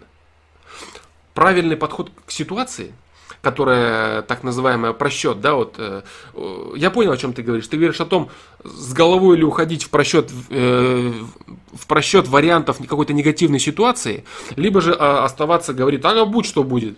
На обум. Это неправильно. На обум неправильно. И постоянно жить. Вот опять, смотри. Две крайности. Одна крайность. Постоянно копаться в, в потенциальных проблемах, это может настать, а вот может быть, а вот как же, что же мне делать, а вот... Это одна крайность. Вторая крайность. Да, плевать на все. Будь что будет. И то, и другое неправильно. Баланс. Баланс. В чем он заключается? Ты просчитываешь ситуацию и понимаешь, так, негативная ситуация может быть, абсолютно. Потому что я не знаю, что будет дальше. Что я буду делать в случае наступления негативной ситуации? Я буду делать вот это, вот это или вот это. В случае наступления вот такой ситуации я буду делать вот это. А наступит она или нет, я не знаю. Посмотрим. Посмотрим. Буду решать проблемы по мере их поступления. Но как решать, ты уже знаешь. Понимаешь? То есть, в чем тут заключается центр и баланс? Центр и баланс заключается в понимании того, что как решить возникающую проблему, если она возникнет, ты знаешь. Но ты не напрягаешься по поводу того, что она, ты не, без, ты, бескон, ты не напрягаешься бесконечно по тому поводу, что она может вдруг настать. И если вдруг она не настает, то ты не переживаешь по этому поводу абсолютно. Ты знал, как ее решить в случае необходимости, да. Может быть, вот это, вот это, вот это. Как я буду делать? Вот так, вот так, вот так. И точка. Что будет дальше, я не знаю. Наступит проблема, буду решать. Я не хочу, чтобы она наступала. Я хочу, чтобы получилось вот так, вот так, вот так и вот так. Имея весь спектр исходов. А есть люди, которые только и думают постоянно, что у них обязательно плохое случится. Что же они будут делать? Зачем в этом жить? Реши для себя. Я буду делать вот так, вот так, вот так. Если наступит. Я надеюсь, что не наступит, потому что я хочу других результатов. Как оно будет, я не знаю. Вот правильный подход, понимаешь? Вот, поэтому э, жить на обум ничего не рассчитывая, ничего не анализируя и не прогнозируя, это глупость. И постоянно копаться в проблемах, именно эмоционально, как бы ни настали проблемы, как бы ни настала тяжелость, это тоже бред, это другая крайность. Нужно понимать, что я не буду переживать по поводу того, что настанет она, не настанет, случится, нет, мне без разницы. Посмотрим, что будет. Я не знаю, что будет. Но если будет, я, я буду поступать вот так, вот так и вот так. Вот и все. Понимаешь? Вот это очень хороший момент. Это опять же крутой вопрос. Это очень полезный момент. Очень полезный момент. А, как увидеть чат полностью сначала прямо сейчас? Я думаю, что никак, э, Раджуэль, потому что э, чат в Ютубе появляется для тебя, наверное, как только ты заходишь на Ютуб. Да, я думаю, что никак для тебя этого не сделать, к сожалению. Для того, чтобы видеть чат с самого начала трансляции, нужно приходить с самого начала трансляции. Можно даже включать трансляцию с самого начала, потом уходить, приходить и видеть чат и понимать, что происходит. Вот, да, то есть последний, последний герой, вот пойми, это, крут, это очень крутая мысль. Именно вот, вот, именно вот это понимание. Рассчитал, что будет, и закрыл. Понимаешь? Уметь закрывать, ставить точку.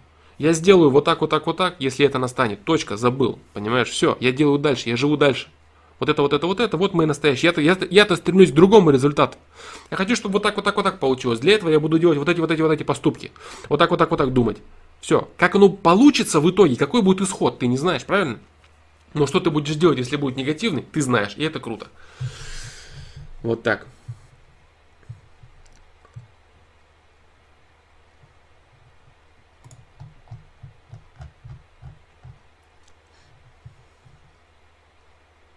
Не сегодня именно с этого возраста. Так, о чем это ты говоришь, интересно, Лорнест? Э, нету никаких у тебя Нету никакого вопроса на Твиче, я не вижу. Я не знаю, к чему ты вводишь свою поправку. Не сегодня, а с этого возраста опечатка именно с этого возраста ведет. Что именно ты говоришь, о чем ты. Дальше.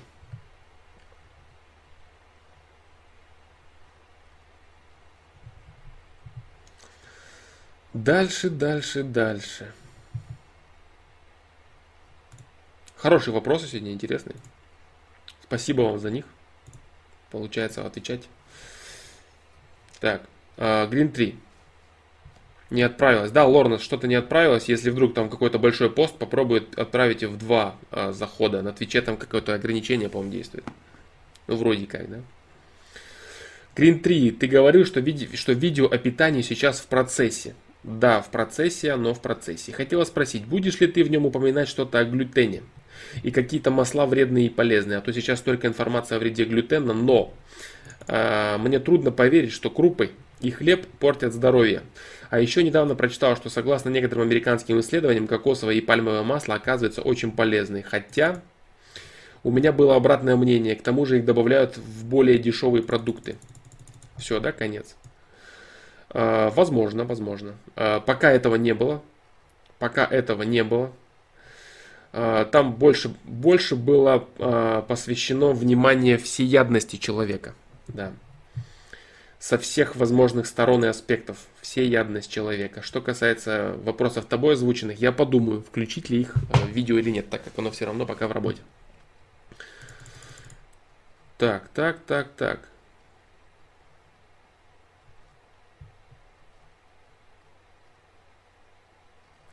Дружок, э, привет, Флом, рад тебя видеть. У тебя или камера новая, или цветокоррекция? Да, цветокоррекция, а если быть точным, свет новый, да? Качество тоже хорошее, я вижу, и мне нравится то, что я вижу. Новый, но, новый да, но, новый, новый свет. Нормальный свет появился. Вот такие дела. G-Log. Как узнать, на какой минуте ты отвечаешь на вопросы, которые тебе задают зрители? Я отвечаю на вопросы, которые идут с верхней части чата. То есть э, трансляция запускается, люди начинают задавать вопросы, я, я читаю чат сверху и опускаюсь вниз. Как только я дойду до твоего вопроса, я сразу на него отвечу. А, пока я нахожусь в верхней части чата. Если я до него, конечно, дойду на сегодняшней трансляции, G-Log, G-Log. Поэтому вопросы свои дублировать бесполезно, потому что если ты дублируешь вопрос, он оказывается еще ниже, чем он был изначально.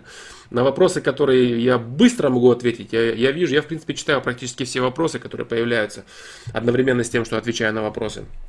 Поэтому почти все, что происходит, я вижу. Если появляются какие-то блиц-вопросы, какие-то быстрые вещи, я на них отвечаю сразу. Либо я отвечаю на вещи, которые э, являются продолжением обсуждаемой в данный момент темы. Вот так, дружище. Поэтому я постараюсь дойти до твоего вопроса и ответить на него. Употребляешь ли сало в своем рационе питания? Да, иногда употребляю.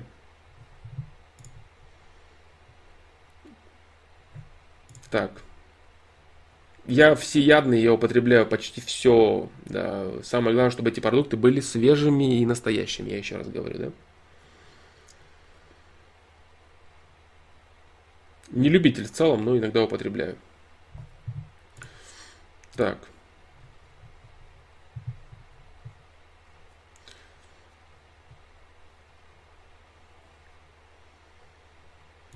Так, о пользе сала, что я думаю, я не буду, наверное, рассказывать. В принципе, это можно посмотреть в интернете. Э, достаточно, достаточно полезный продукт, да, в целом. Достаточно полезный продукт. Да. О вреде и пользе можно вычитать в интернете, просто вбив в поиск, да. Так. Поэтому ждать Мэнни Пак тебе не советую моего ответа на вопрос. На этот э, его не будет. Не вижу смысла в нем я, потому как так, так, так, а так, дальше, дальше, дальше.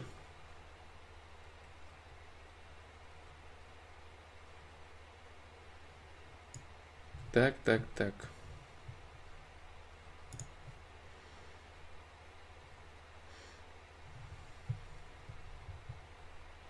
Так, так, так.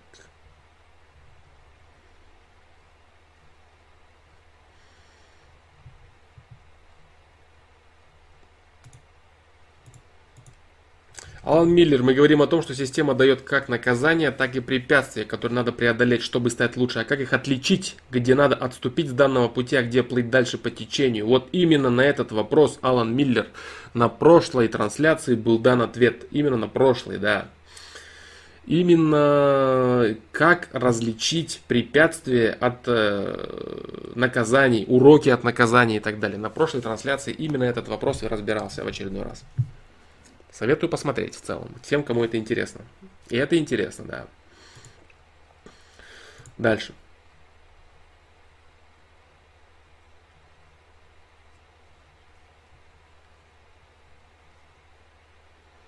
Знаком ли я с... Так, так, так, теории... Нет, а, Мэнни Пак, э, твой вопрос, знаком ли я вот с этим, с этим, из теории такой-то? Нет, я не знаком с этим.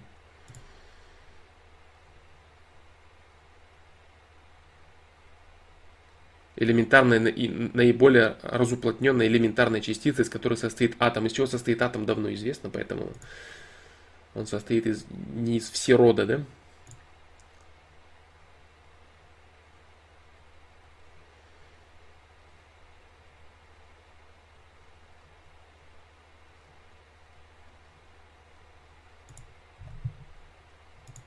Так, дальше. Дальше, дальше, дальше. Куаныш Кокенов, флом. В интернете сейчас очень популярна гормональная тема. К примеру, тестостерон. Да, пролактин, кортизол, мелатонин и другие. Как думаешь, это пиар-ход или действенные методики? Или истина где-то, сейчас, где-то посередине. Допустим, дали запись из рекламы на гормоны, цитирую. Железная уверенность в себе, рост мышечной массы, сжигание жира, настроение, настроение стрессоустойчивость. Все это только 10% качеств которыми обладает человек с корректным уровнем вышеперечисленных гормонов. Разбор свойств и функций в организме, как физические, так и психические, физиологические инструменты для управления, снижение, понижение этими гормонами, в психологические инструменты для управления. Так, трали что это в итоге?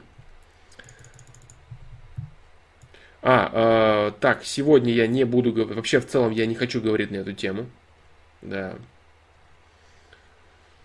ну, это, конечно, пиар-ход, да. Это, да, э, пиар-ход ли это? Да, это пиар-ход.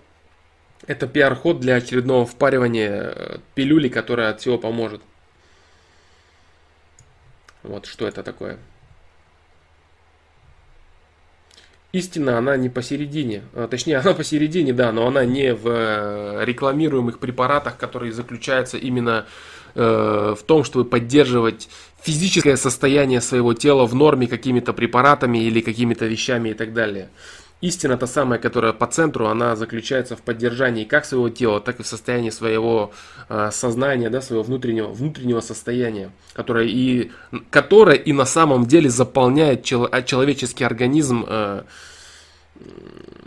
здоровым состоянием, да, вот так вот. Поэтому все вот эти вот пилюли, которыми пестрит сейчас, это все сейчас же как, все сейчас научного склада ума, да, научного склада ума это олени, которые верят всему, что написано, а, где в конце написано, что это наукой доказано, да, то есть вот такие вот, такой вот у них научный склад ума. Если написано какой-нибудь фейк э, научно доказано, вот это научный склад ума, значит, да, то есть верят не тому, что написано без этой присказки, а тому, что написано с этой присказкой. Верили раньше одному, а сейчас верят другому. Вот такой вот научный склад ума, да.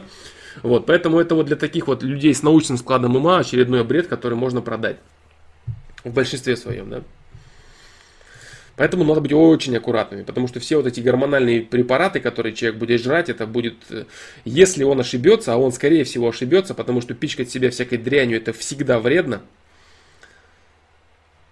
Да.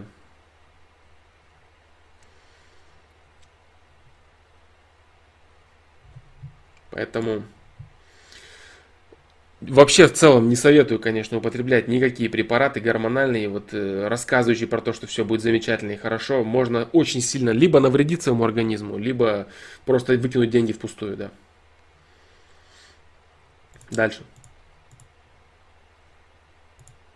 Флом, что делать, если отец говорит, что не отпустит меня учиться в Москву, так как он, когда учился в другом городе, то вовсе не учился, а занимался херней.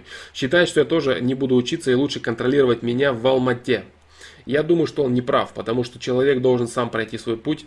И если он занимался херней, и ты ей будешь заниматься, то даже та херня, которой занимался он и которой будешь теоретически заниматься ты, она тоже является полезной. Потому что на самом деле получение высшего образования это, это не только зазубривание каких-то книжек и зазубривание какой-то матчасти да, определенной. Э, получение высшего образования, оно э, связано в первую очередь с умением взаимодействия с людьми, потому что школа все-таки это немного не то. Школа это слишком начальный уровень, слишком, слишком, слишком маленькие люди там, имеется в виду маленькие люди в плане э, осознанности своей жизни. Вот, они, они находятся под э, чрезвычайной опекой своих родителей по большей степени. А в институте люди уже начинают более быть самостоятельными, они э, больше, большую ответственность приобретают за свои действия. Поэтому очень важно именно там учиться взаимодействовать с людьми, с преподавателями, заниматься даже той самой херней, о которой ты говоришь. Это, в принципе, тоже немаловажно. И если отец не понимает этого, это печально, потому что он должен понимать, что если ты... Э, человек, если ты мужчина, который собирается что-то из себя в жизни представлять, то ты должен пройти немалую часть и херни в том числе, э, необходимой лично для себя. Для кого-то ее меньше надо проходить, для кого-то больше. Кому-то вообще не надо проходить, а кому-то надо э, вариться в ней всю жизнь в этой херне, чтобы что-то понять. Вот, поэтому он не прав, да, он не прав. Донести до, до него это тебе будет практически невозможно, я думаю. Вот, попробуй, конечно, пересказать все, что я, все, что я сказал. Ты можешь ему даже так и сказать. Ты состоялся как мужчина. Ты занимался херней, ты понял, что это херня. Дай мне ей позаниматься, дай мне понять, что это неправильно. Дай мне состояться как мужчине самостоятельному, способному принимать решения в своей жизни. Вот так. Поэтому... Поэтому все вот эти вот запреты и старания опеки и прочее, прочее, это в большинстве своем бесполезные ошибки. И вот эти дети, которых постоянно длительное время опекают родители, они потом срываются с цепи и начинают представлять из себя вообще непонятно что. Причем эти дети обычно срываются с цепи в тот момент, когда они вообще ничего не понимают о жизни. Они ничего не понимают о жизни, они начинают э, суетиться, не понимают о себе ничего или имеют какое-то особенное самомнение, или наоборот неуверенность в себе. То есть это люди не готовые к взрослой жизни. То есть они выпинываются потом из-под крыла лет в 30 и оказываются вообще в непонятном социуме. Непонятном для себя. Изучать нужно, изучать мир. И вот эта вот херня, которой твой папа занимался в шараге, это один из инструментов по изучению мира.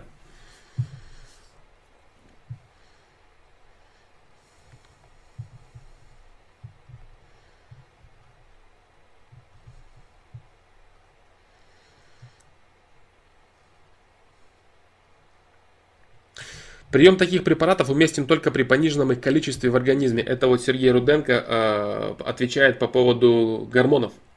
Нормальный уровень перечисленных гормонов является физиологическим состоянием, состоянием здоровья. Отклонение от нормы ведет к патологии. Смотри, какая ситуация. Ты абсолютно прав. Это первое, да? Что я хочу сказать. Второе. Для того, чтобы э, впаривать людям всякую изобретенную хрень, проводятся такие тесты, при которых нормальное состояние человека э, записывается и постулируется как состояние больного человека как состояние с недостаточным уровнем, либо с переизбытком, если эти лекарства борются с, с, с, с избытком, да. Вот, допустим, э, холестерин. Очень много Э, лекарств в Америке существует, которые борются с холестерином, выводят его из организма и так далее. На этом делаются десятки миллиардов долларов на анализах и так далее. Что сделали для этого? Для этого фармацевтическая машина создала такие условия, при которых был занижен нормальный уровень холестерина э, в организме человека. Э, там, по-моему, 220 сейчас идет как норма, хотя это сильно заниженная норма. Да, сильно заниженная норма. И приходит человек с абсолютно нормальным уровнем того же холестерина, сдает анализы, его кошмарят, объясняют ему, что ему необходимо, просто срочно нужно пить таблетки. Он начинает их пить и начинает себя чувствовать отвратительно, а потом, естественно, лечится всю свою жизнь. Вот такие дела. То же самое может быть с абсолютно любыми моментами организма, гормонами в том числе. Ты придешь, дашь анализы, ты придешь, обследуешься, тебе скажут, «А, тебе нужно срочно вот это увеличить, а вот это уменьшить, а при том, что у тебя все будет в порядке. Понимаешь? Вот это вот очень тонкий момент, очень тонкий. Потому что фармацевтика живет не на здоровых людях, она живет, живет на больных людях. Если все будут здоровы, э, задача фармацевтики мировой не, не вылечивать людей, задача и бабки зарабатывать. И если все будут люди здоровы, то денег-то не будет. Это надо очень хорошо учитывать. Поэтому рассказ о том, что э, нормальный уровень, а кто определяет, к судьи кто? Кто определяет нормальный уровень этих гормонов? Кто? Определять должен человек по собственному самочувствию. А если ты приходишь к доктору, который хочет впарить тебе таблетки, он их обязательно впарит. Он тебе найдет, как их впарить. Я ни в коем случае не призываю отказываться от медицины и так далее в целом. Просто нужно быть здравомыслящим человеком. Нужно действительно понимать, по какой причине ты обращаешься э, в больницу, по какой причине ты при, принимаешь препараты. У меня есть огромное количество э, примеров и опытов, когда людям впаривали абсолютно ненужное. И эти таблетки, которые им впаривали, эти препараты, которые им впаривали, они очень сильно усложняли их состояние, а в итоге, в реале, оказывалось, что они им вообще были не нужны. Вот такая ситуация. Но нужно быть очень аккуратным. И нужно обращаться вот за такими вот анализами, в целом тестами и прочими делами. Не потому, что ты где-то что-то прочитал и подумал, что, наверное, у меня что-то не в порядке. А только в случае каких-то, в случае возникновения реальных проблем и осложнения организма. А то обязательно у тебя будет либо недостаток гормонов каких-то, либо переизбыток. И сажать таблетку тебе нужно будет, ну, прям очень срочно. Вот так. Согласен про холестерин, да. И вот здесь да, вот, э, вот это очень важный момент. То есть то же самое вот с холестерином, вот этот опыт с холестерином. Я, кстати, хотел об этом сказать в видео про питание. Я об этом скажу. Я там приведу определенные цифры даже, как это, что вообще такое. И какая литература э, рассказывает все эти бредни, как там что было в начале 2000-х и как там до сих пор все процветает. То есть там порядка 90 миллионов американцев занесены как э, больные, больные люди, на которых стрижется лавандос бесконечными суммами, миллиардами, десятками миллиардами денег и рассказывают, что они бесконечно больные. Ну это же ужас просто просто. То же самое можно придумать любую болячку, связанную с гормональным фоном, и пичкать человека всякой хренью на протяжении всей жизни, выкачивая бабло из него. Это очень серьезный вопрос. Вот так. А в итоге холестерин. Люди вообще не знают, что такое холестерин. Они бляшки образуются и кровь не проходит. Вот этого бреда наслушались они. При том, что 85% холестерина вообще печень вырабатывает у человека. И только 15% поступает с питанием. А они выводят этот холестерин, выводят тот, который печень вырабатывает, который необходим. Он содержится и в клетках головного мозга, и гормональный, он и в гормонах содержится, и в половых гормонах. И люди потом становятся и фригидными, и, ну, короче, короче, это, это очень страшно, это очень страшно. Вот. И в итоге можно прийти к каким-нибудь врачам, которые тебя сделают обязательно больным, заставят пить какую-то хрень, и вот ты станешь после этого реально больным, которого может даже уже и не вылечить.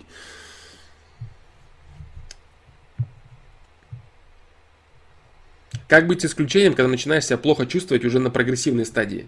А, нужно понимать, для того, чтобы не доводить себя до прогрессивной стадии, нужно понимать и чувствовать свой организм. По-другому никак. Ну, по-другому просто никак. Можно сдавать какие-то анализы, косвенно связанные с этим, если ты разбираешься в этом вопросе. Если у тебя есть действительно доверенные врачи, это замечательно. Потому что сейчас люди в основном обращаются к врачам, которые есть у знакомых, или это родственники, или еще кто-то. Потому что сейчас на, все на всем делают деньги. Сейчас же все модные бизнесмены стали, и врачи в том числе. Вот, и они находят болезни, просто шуба заворачивается. Это очень опасно, очень опасно. Тем более во всяких платных модных клиниках можно такого себе нацеплять, что не оберешься потом проблем с, этих, с, этих, с этими лекарствами. Вот, и почему-то ту же самую, допустим, гомеопатию сейчас все хаят, что а, вот она не работает, это все хрень и так далее, потому что она стоит копейки и реально помогает. Вот. Кому это выгодно?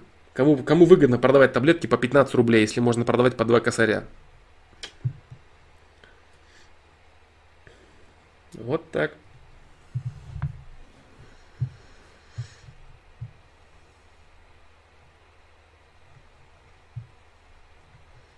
А также, к слову, неграмотный и систематический прием антибиотиков может посадить печень. Да он не только печень может посадить, там много чего может посадить. Неграмотный прием э, лекарств вообще это очень плохо, очень опасно и ни в коем случае это недопустимо. Поэтому любые вот эти моды, веяния, люди одно перестают хавать. Допустим, они понимают, что так, нас вот тут вот развели, вот это, вот это, это оказывается пустышка. Вот это оказывается вообще пустышка, а это оказывается, это вообще выдуманная болезнь. Люди даже забывают вот эти вот все брендовые яркие болезни, которые вспыхивают, там всякие свиной грипп, птичий грипп, эбо, эбола и так далее. Что так и не происходит? Потом раз и нету этого. В медийном пространстве этого просто не встает в один момент. Исчезает это куда-то. Все прошло, что ли, все само по себе или что? Вот. То же самое всякие вот эти вот модные э, веяния так называемых заболеваний, да, от которых обязательно сразу же находятся таблеточки, вот, в первую очередь. Вот, вот средства, которые вылечат кого угодно. Вот. Надо очень аккуратно быть э, с вот этими всеми моментами. А все, что связано гормонально, это вообще, это вообще очень опасно. Очень опасно. Я говорю, ни в коем случае не нужно уж какую-то рекламу там наслушавшись, не надо. Все, что есть в тебе, в человеке, все, что в тебе есть, этого достаточно. Сопротивляемость твоя, которая была закорена в твоем ДНК годами, тысячелетиями, она тоже не просто так работает. Если ты будешь сажать ее антибиотиками и таблетками, то ты только сломаешь свой организм. Люди даже, допустим, вот сейчас э, свою внутреннюю кишечная палочка, как, какую-нибудь чушь услышат, кишечная палочка абсолютно нормальная, абсолютная... Э, абсолютно нормальная и естественное состояние кишечника для переваривания и обработки пищи. А люди начинают все это выводить. Обязательно это все вредно. Вот. Очень много людей, которые попадаются на маркетинговые ходы вот этих вот людей, старающихся заработать на обмане людей о здоровье. Это печалька, конечно, очень серьезная, что это процветает. Но вот такой вот социум пока что есть в плане именно нравственности, да. Поэтому вот, э, в целом старайтесь вообще избегать приема всевозможных таблеток. Если производите какие-то э, предупредительные выстрелы э, по таблеткам, старайтесь это делать какими-то травами, чаями, там, может, какой-то гомеопатией, и то, и то внимательно изучать этот вопрос до того, как использовать. А уж начинать пить гормональные вещи, антибиотики и прочее, это вообще, это, это исключительно в очень тяжелых случаях. И, и даже так, даже так, есть способы, которые помогают излечиться даже от очень тяжелых болезней вне медикаментозными способами. Вот. Но, тем не менее, есть, да, есть вещи, при которых нужно их принимать. Я говорю, очень аккуратно нужно к этому вопросу подходить. Я думаю, что не зря эта тема так долго, на, на этой теме так, так долго я остановился, потому что это очень важная тема, и вот это вот лохотроны бесконечные, появляющиеся то с одной стороны, то с другой стороны, вот эту хрень купите, вот эту хрень колите, пейте и так далее. Нет, конечно. Бесконечная попытка заработать бабло, все, больше ничего. Как кто-то прям будет интересоваться вашим здоровьем. Вот прям они затратили кучу бабок на рекламу, на публикации в журналах, в статьях, на исследования, просто чтобы вам здоровье да, помочь э, исправить. Такие вот они заботливые все. И лекарства стоят обычно несколько косарей, да? Температуру 40 без антибиотиков сбивать, я же говорю, есть определенные симптомы, которые в случае наступления которых нужны обязательно антибиотики. Не нужно дождаться 40 температуры. Допустим, температура 37 и с копейками, это естественная температура а, борьбы организма. Ее ни в коем случае сбивать нельзя. А если температура идет за 38 к 39, здесь нужно вмешательство уже обязательно. То есть, значит, ты заболел, значит, нужны антибиотики, понимаешь? Тут я и говорю, именно решать проблему по мере возникновения. А не так, что мне никогда не нужны антибиотики. Нет, антибиотики нужны тогда, когда они нужны, а не тогда, когда тебе говорят, что они нужны. Чувствуешь разницу? Когда они действительно нужны, или когда тебе их впаривают, чтобы денег на тебе заработать. Это разные ситуации. Вот так. Так, ну ладно, о каких-то конкретных там таблеточках вы сами смотрите уже, да, я сказал, в общем, что я думаю по, на это, по этому поводу, а какие-то уже частные случаи я рассматривать не вижу смысла. В целом, если понимать то, что я сказал, это в принципе ничего нового я не сказал, это известная истина. Известная истина, которую надо, главное, не забывать. А то люди начинают забывать ее. Один лохотрон ушел, выкупили, что это лохотрон. Появился следующий. Ой, это не лохотрон. Да это тот же самый лохотрон, только вид сбоку.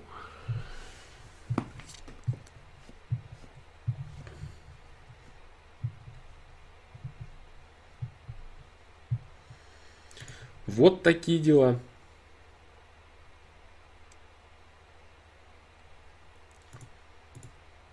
Все, ребят, продолжим, продолжим тему. Хоть тема очень полезная, вот тема именно медикаментов, здоровья и прочего. Куаныш Кокенов, молодец, что ты поднял этот вопрос в целом.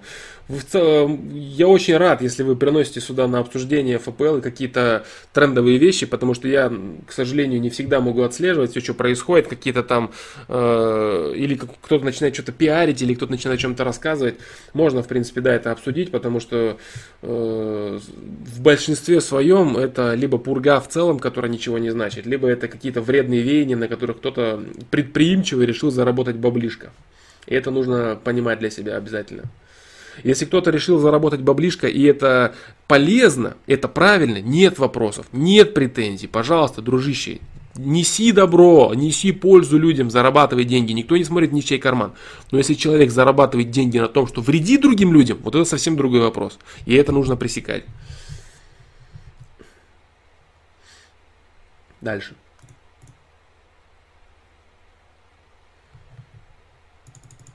Так, так, так, так, так. Все, да? Так, так, так, э, да. Да, да, да, да.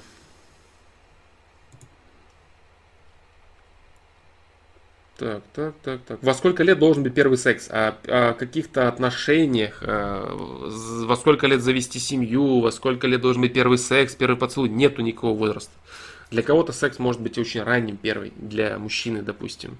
Для во сколько должен быть. Он не во сколько не должен быть. Хоть во сколько он может быть. Самое главное, чтобы не сильно рано. Вот. Для кого-то он может быть очень, очень поздним. Да. Но в любом случае оптимальный возраст не ранее 18 лет. Потому что до этого момента ребенок просто совсем ребенок в целом. Да. Оптимальный возраст для девушки в первую очередь. Так, дальше.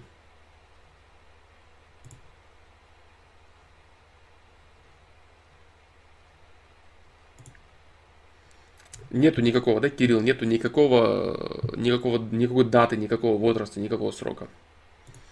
Дальше, что думаешь об идее совместимости мужчин и женщин по запаху? Да, это, это один из составляющих элементов. Что я думаю о совместимости? Я думаю, что это один из э, обязательных составляющих, потому что запах человека это очень важно, да. И люди, которые э, будут искать корректный и полюбившийся себе запах в другом человеке, это очень круто и очень правильно, да. Очень круто и очень правильно. Так, дальше. Дальше, дальше, дальше. Но, естественно, да, надо понимать, что это составляющая, составляющая. Это не, это не единственное, и это не единственный показатель. Это составляющая.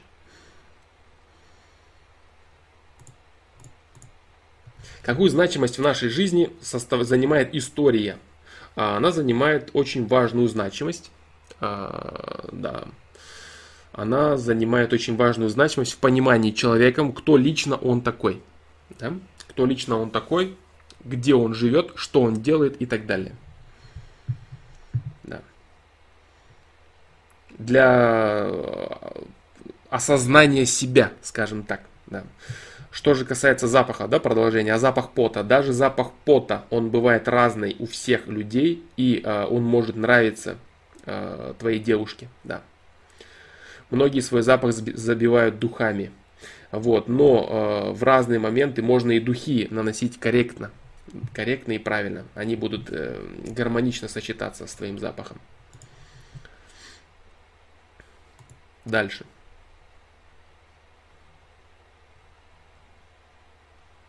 Дальше, дальше, дальше.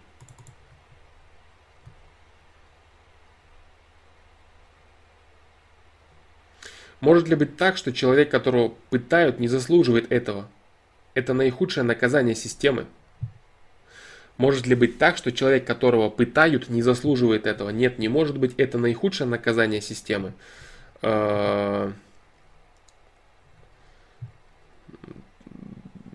Пытают. Пытка. Как пытают? Кого пытают? Непонятно, кого пытают, кто пытает. Не совсем, не совсем понятный вопрос. Наихудшее, на, наихудшее для кого, да, самое главное. Наихудшее для кого наказание? Может быть, наихудшим наказанием э, это для человека, допустим, близкого, которого пытают, понимаешь? Допустим, тебя не пытают, а пытают твоего близкого, и для тебя это наихудшее наказание. Может быть, тебе было бы гораздо лучше, чтобы тебя самого пытали, понимаешь? И говорить о том, что это наихудшее наказание, нет. Не нужно выискивать здесь каких-то э, единых шаблонов наихудшести, наилучшести и прочего. Это бесполезно. Все индивидуально. Может ли быть так, что человек, которого пытают, не заслуживает этого? Нет. На этот ответ вопрос, ответ, на этот вопрос ответ нет. Так, э, Петр Петренко, твой вопрос не пришел. Написано здорово, Флом, такой вопрос. Вопроса нет. На войне, например, Расул Куатов. Человек, если попал на войну, он уже этого заслужил. Если его пытают на войне, он уже этого заслужил. Нет, этого невозможно.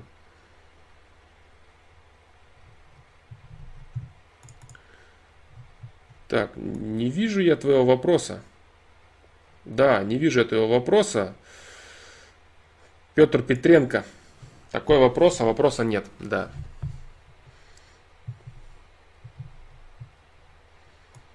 Да. Так, так, так. Дальше. В 20 лет не было девушки. Стоит ли цепляться за кого попало? Нет, не стоит. На этот вопрос есть много ответов э, по, те, по метке девственность. Да.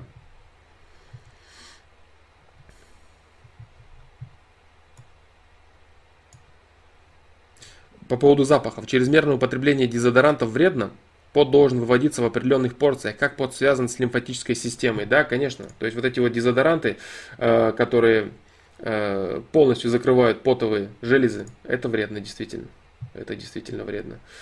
Вот. Из наиболее, не хочу, конечно, там что-то там рекламировать или какую-то продукцию говорить, одна хорошая, одна плохая, вот, э, которые более или менее корректные, не вредящие дезодоранты, это которые там как такая соль твердая, твердая соль, как такой, как будто, как будто бы лед, да, затвердевшая соль, вот они более-менее качественные. Они не настолько сильно закупоривают поры и помогают справиться с потом. Ну, насколько я вот смог понять для себя, и я слышал от людей отзывы.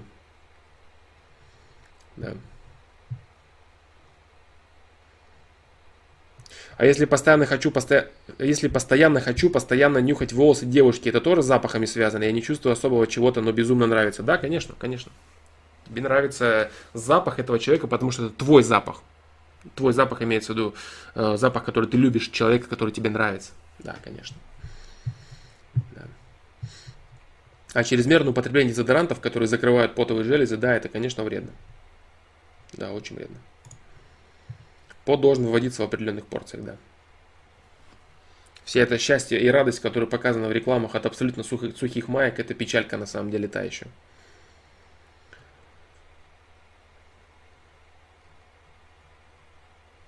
Да.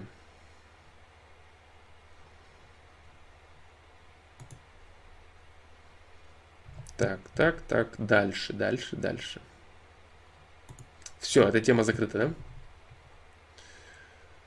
Э, Вин-Мин. На что в свои 18 лет приложить больше всего усилий, чтобы не потерять время и молодость не на нужные вещи? Да.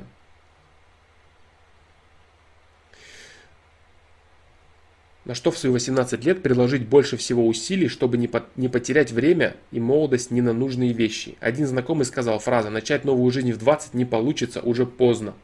Начинать новую жизнь не получится и даже в один год, и даже в один день, потому что жизнь у тебя одна, одна данная жизнь, она у тебя одна от начала и до конца, от рождения до смерти. Поэтому не надо начинать никаких новых жизней. Надо продлять, продолжать настоящую жизнь правильными выборами. А вот, э, говорить о том, что есть какой-то рецепт, э, который правильный для всех, Единственное, что нужно пробовать, вот это единственное, что правильно для любого человека. Нужно пробовать, нужно пробовать разное, нужно пробовать раскрывать себя, искать себя. Не бояться рисковать, пробуя что-либо новое в своей жизни. Да. Это единственное, что правильно. Все остальное очень ситуативно. Вопросы не очень интересные задают. Сам бы какую тему хотел раскрыть. Это очень интересные вопросы, особенно вопросы, в принципе, все интересные. И про медицину, и про медикаменты интересные, и про запахи интересные, и вопросы, которые выше были озвучены а, в начале стрима по поводу родителей, отношений. В целом сегодня вопросы как раз таки интересные. Да, Эркин и Саев, я думаю, что очень даже неплохие.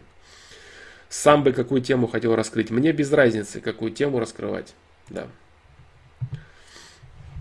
Так, дальше. Так, так, так, так, так. Вот это.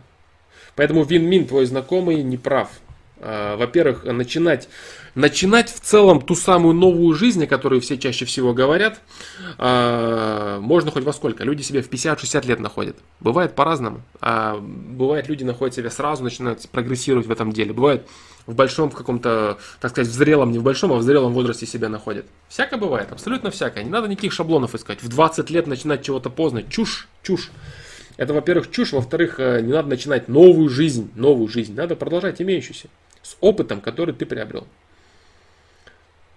Кто убил тупака, твое мнение? Я не буду отвечать на этот вопрос. Мэнни Пак спрашивает. Мэнни Пак спрашивает, кто убил тупака. Я не знаю, бро. Я этого не знаю. Наверное, братва Пафа Дэдди, да, как говорится в официальной версии. Ну, точнее, не в официальной, а типа в официальной, потому что он был конкурентом. Может быть, а может и нет. Я не знаю. Или не хочу отвечать, да. Так, дальше.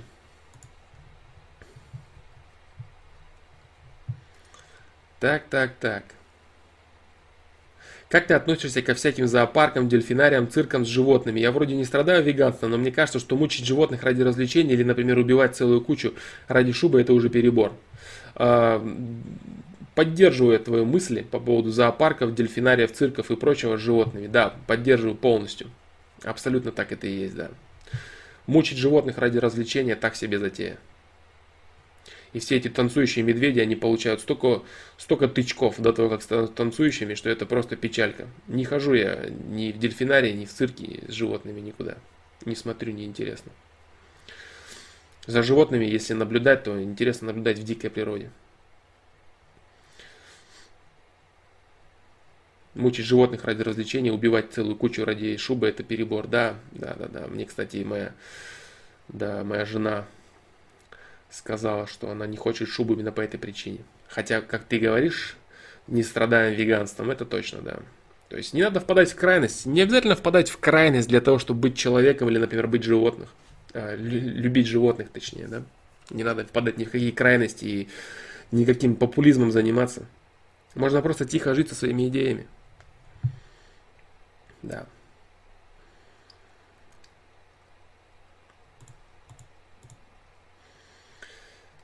Так, так, так, дальше. Я в свои 18 лет ничего в жизни не добился. Год уже планирую изменить себя, найти девушку, избавиться от стеснительности, стать общительным человеком, стать грамотным, найти хороших друзей, выучить английский. Но вместо этого сижу ВКонтакте. И как и с чего начать менять себя? Подобные вопросы возникают постоянно. Это вопросы, требующие комплексного подхода. Комплексный подход в чем заключается? Он заключается в решении каждой конкретной ситуации, каждой твоей конкретной проблемы отдельно. А вот для каждой твоей конкретной проблемы существует куча ответов. Что касаемо социальных сетей, понимания саморазвития, как выучить английский язык, как перестать делать то, что тебе не нравится, как осознать то, пятое, десятое, третье. Задавай конкретные вопросы, сам себе. Находи эти вопросы на сайте, либо в тайм-кодах в описании, либо в видео имеющихся, либо в вопросах, либо смотри в метках и развивайся. Да.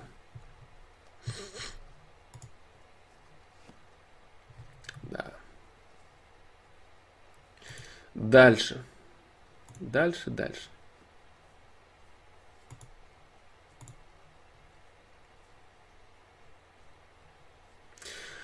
Так, так, так, так. Так, так.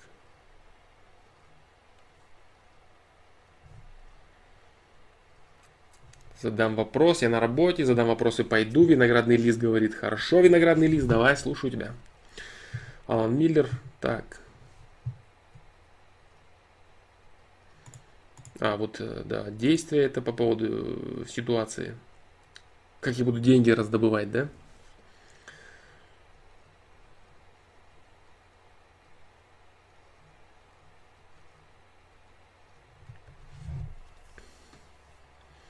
Так. Андрей Невский спрашивает, Фло, как развить в себе навыки общения, то есть возможность общаться на любые темы часами, ибо в последнее время впадаю даже со своей девушкой, в как, с которой довольно давно встречаюсь, в неловкое молчание. А, здесь есть два возможных, уже ранее рассмотренных аспекта. Первый аспект, тебе реально нечего сказать, потому что ты себя никак не развиваешь, ничего не привносишь к себе. И то все, что ты мог сказать уже своей девушке, ты давно все высказал. Ничего нового в тебе не появляется. Вот ты понимаешь, ты достиг какого-то момента, какого-то э, уровня, так сказать, своего развития, да, достиг ты какого-то уровня своего развития, что-то узнал вообще о жизни и остановился на этом ничего не привносишь, никак не развиваешься, ничего в тебе не добавляется. Тебе нечего сказать, не о чем поговорить, не, нечем поделиться, ты не растешь, понимаешь? Это первый аспект. Второй аспект, ты растешь, тебе есть чем поделиться, у тебя все замечательно, ты все понимаешь, все, все, все в себя впитываешь, но ты просто не можешь это рассказывать, не можешь поговорить, не можешь рассказать. Тогда это коммуникация. Вот. А как улучшить коммуникационный навык? И было отвечено много раз, советую посмотреть тайм-коды, коммуникация, навык коммуникации, бла-бла-бла. Вот, не умею разговаривать с людьми и все такое, тоже есть это э, по поводу того, как прокачать свое саморазвитие. Вот, то есть Андрей Невский, в первую очередь, я тебе, я тебе бы рекомендовал понять, что именно происходит. Да, что именно происходит. Да. Э, нету ли в тебе каких-то вещей, которыми ты реально можешь поделиться, недостаток этих вещей. Либо же у тебя недостаток коммуникации, то есть недостаток как поделиться. Не чем поделиться, а как поделиться. И реши для себя, не хватает ли в тебе чем поделиться или, или не хватает в тебе как поделиться.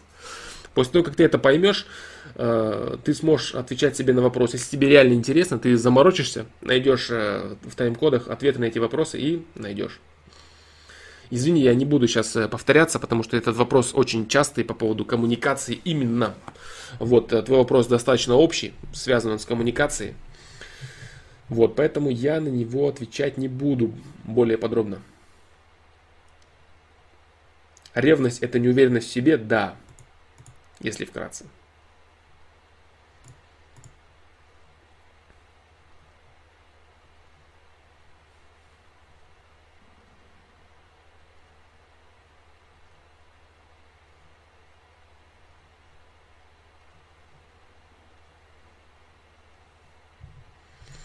Желание, цели, мечты, миссия. Как определиться, что действительно нужно и может быть несколько, и может ли быть, наверное, да, несколько мечт, а не одна. Полезно ли писать цели на бумаге? А, по поводу последнего совета, который, кстати, достаточно популярным является, писать цели на бумаге, может быть, да, может быть для некоторых людей это полезная тема.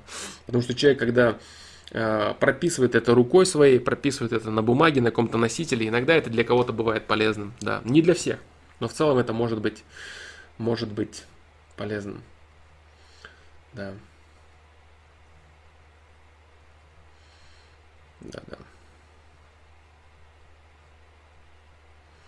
Так, дальше. Дальше, дальше, дальше. Дальше, дальше. Дальше по твоему вопросу имеется в виду. Так, в чем разница между мечтой и целью? Я говорил, э, Роман. Цель это четкая, выстроенная череда определенных твоих действий, которые ты видишь То есть ты знаешь, что ты будешь делать, ты знаешь, к чему ты придешь. А мечта это абстрактное рассуждение о том, как бы ты хотел, чтобы чего-то там хоро- хорошее произошло в твоей жизни, да? Вот.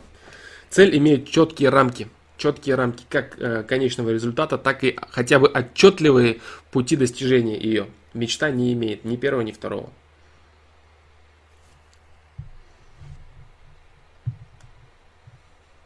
Может ли быть цель и мечта одно и то же? Нет, э, не может быть. Это, это разные вещи. Может ли быть а, одним и тем же? Э, ты мечтаешь об одном и том же, и цель у тебя одно и то же. Да, такое может быть. Фломп еще про, про коммуникацию добавлю. Может еще девушка не та, которой нельзя рассказать о своих успехах. Может еще девушка не та, которой нельзя рассказать о своих успехах. Это ты говоришь к вопросу человека, который был выше, да? Возможно, да.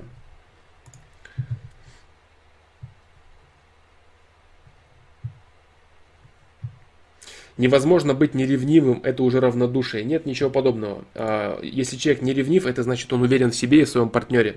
Значит, он примерно понимает уровень качества а, своих отношений. Да. Это не безразличие. Ему не плевать на человека, нет. Он хочет, чтобы он был счастливым. Ему нравится быть с ним. Он все это понимает. Но он понимает, насколько он дорог э, своему человеку. И он понимает, насколько этот человек дорог ему. И они вместе образуют очень счастливую пару, в которой каждый другу доверяет. Вот и все. А, вот эта вот так называемая ревность, которая типа не безразличие, это на самом деле лишь стремление контролировать от неуверенности в самом себе. Вот и все. Так, так вот, виноградный лис, возвращаясь к, твоей, к твоему этому самому вопросу. Да. Ревность это следствие страха быть отвергнутым. Да, именно так. Ричик, именно так и есть, да. Но я говорю, да, то есть э, некоторые люди не совсем понимают, что такое ревность. В, в своем видео ревность я, в принципе, все сказал на этот счет достаточно полно, насколько я могу это сказать. Если кому-то интересно, можете глянуть, пересмотреть или глянуть, кто не видел. Ревность, ревность, видео ревность. Это не тайм-код, это отдельное видео. Э, так, дальше. Так, так, так, так. Так. А, миссия. Миссия человеку. Так, так, так. Миссия, миссия, миссия. Виноградный лист. Желание, цели, мечты, миссия. Так. Насколько я помню, было уже было рассмотрено подобное неоднократно. Именно разница между всеми этими вещами. Да, виноградный лист. Да, цели, мечты, желания, все это в тайм-кодах ты можешь смотреть. Да, да, да, да, да.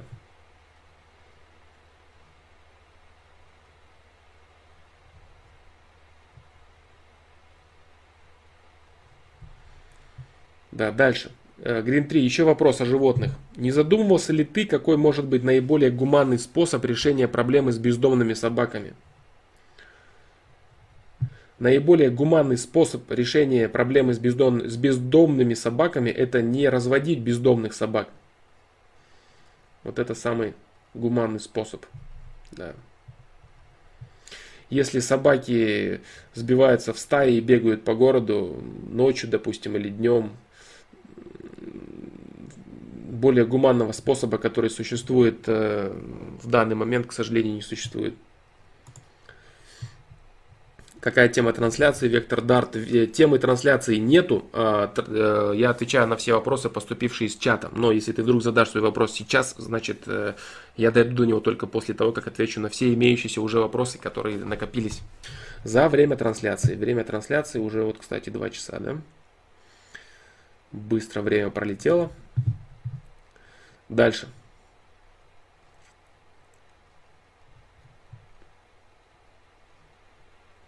Это ясно, но с теми, которые уже есть. С теми, которые уже есть, ничего другого не сделать, к сожалению. Так это да. Потому что все рассказы о том, что можно всех собак приютить, взять по домам, нет, это не всегда представляется возможным. Ничего другого, к сожалению, сделать нельзя. Все эти бесконечные приюты, которые будут только увеличивать количество собак, это не решение проблемы. Это не решение проблемы, потому что нужно бесконечное финансирование, нужно увеличивать приюты и так далее, и так далее. То есть это очень, это очень, это очень сложно и такая тяжелая для морального восприятия тема, но реалии, ре, реалии жизни именно таковы, что по-другому этот вопрос, к сожалению, не решить. Да. Я сам очень люблю животных, действительно. Очень я люблю животных, именно поэтому я тебе ответил так на вопросы твои по поводу всяких э, мест, где животных э, показывают людям как развлечение, да, негативное мое отношение к, этим местам, где животные вызывают, вызывают только лишь жалость, сострадание к их мучениям. Вот. Но реалии таковы, что бродячие собаки это действительно такая тема, которая не решается по-другому никак. Если они достигают, если э, количество бродячих собак достигает критической массы, люди вынуждены решать этот вопрос так, как они сейчас решают. Бродячих собак некоторые подкармливают, они бегают там по дворам, никому не мешают. Бывает такое. Вот. Но в целом, если они накапливают критическую массу, образуют, э, сбиваются в какие-то стайки и могут представлять опасность, допустим, маленьким детям, идущим в школу, это уже печаль. Вот так.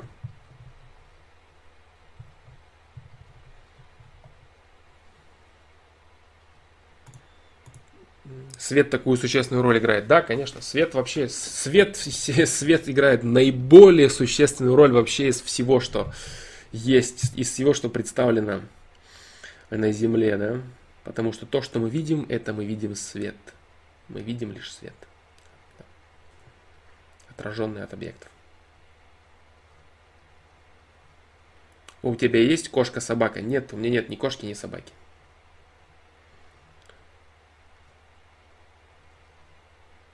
Я люблю животных, мне нравится бывать в зоопарке. Я выродок. Нет, дружище, ты не выродок. Все нормально, все в порядке. Я знаю огромное количество людей, которым нравятся животные, которые любят бывать в зоопарках, э, в дельфинариях и прочее. Смотря, опять же, какие условия там у животных, да, как они себя чувствуют.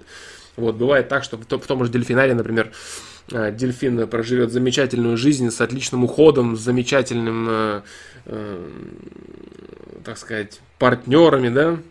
Вот, поэтому тут нет вопросов. Вот, но в целом, конечно, бывают моменты, которые заставляют опечалиться. Поэтому нет, нет никаких проблем. Нет никаких проблем с этим. Гуманное отношение к животным. То есть есть, конечно, определенные э, места, заповедники, где животные э, живут в отличных условиях. Вот, допустим, я бы очень хотел побывать в заповедниках, в африканских заповедниках. Вот. Э, там очень круто, на мой взгляд. Да. Большие красивые заповедники, где животные живут как будто бы в естественной среде, но без э, негативных вмешательств человека.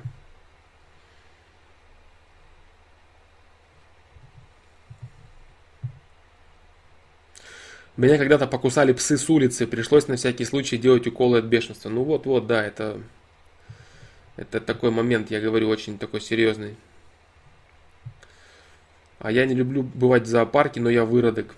Да, не факт это, не факт. Юрий Самарин, привет, дружище. Вот. Так, ну что, дальше, наверное, дальше, да. Раджуэль, я много читал, много медитировал, но когда пытаюсь развиваться как личность, ощущаю фальш. То есть душа старается, дух напрягается, а тело расслаблено, нету синхронности. Ощущаю фальш. Душа старается, дух напрягается, а тело расслаблено, нету синхронности. Так, еще раз, еще раз, не могу въехать в твой вопрос. Много медитировал, но когда стараюсь развиваться как личность, ощущаю фальш.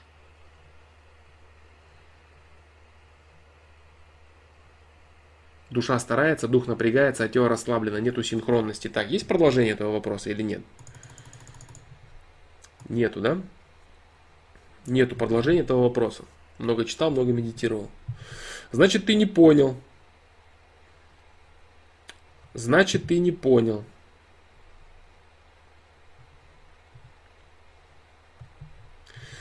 Значит, ты не понял, и значит, ты пытаешься изображать из себя какие-то внешние шаблоны, которые ты вычитал э, в так называемой даже медитации. Потому что вот много людей, они уделяют огромное количество времени огромное количество внимания какой-то внешней атрибутики.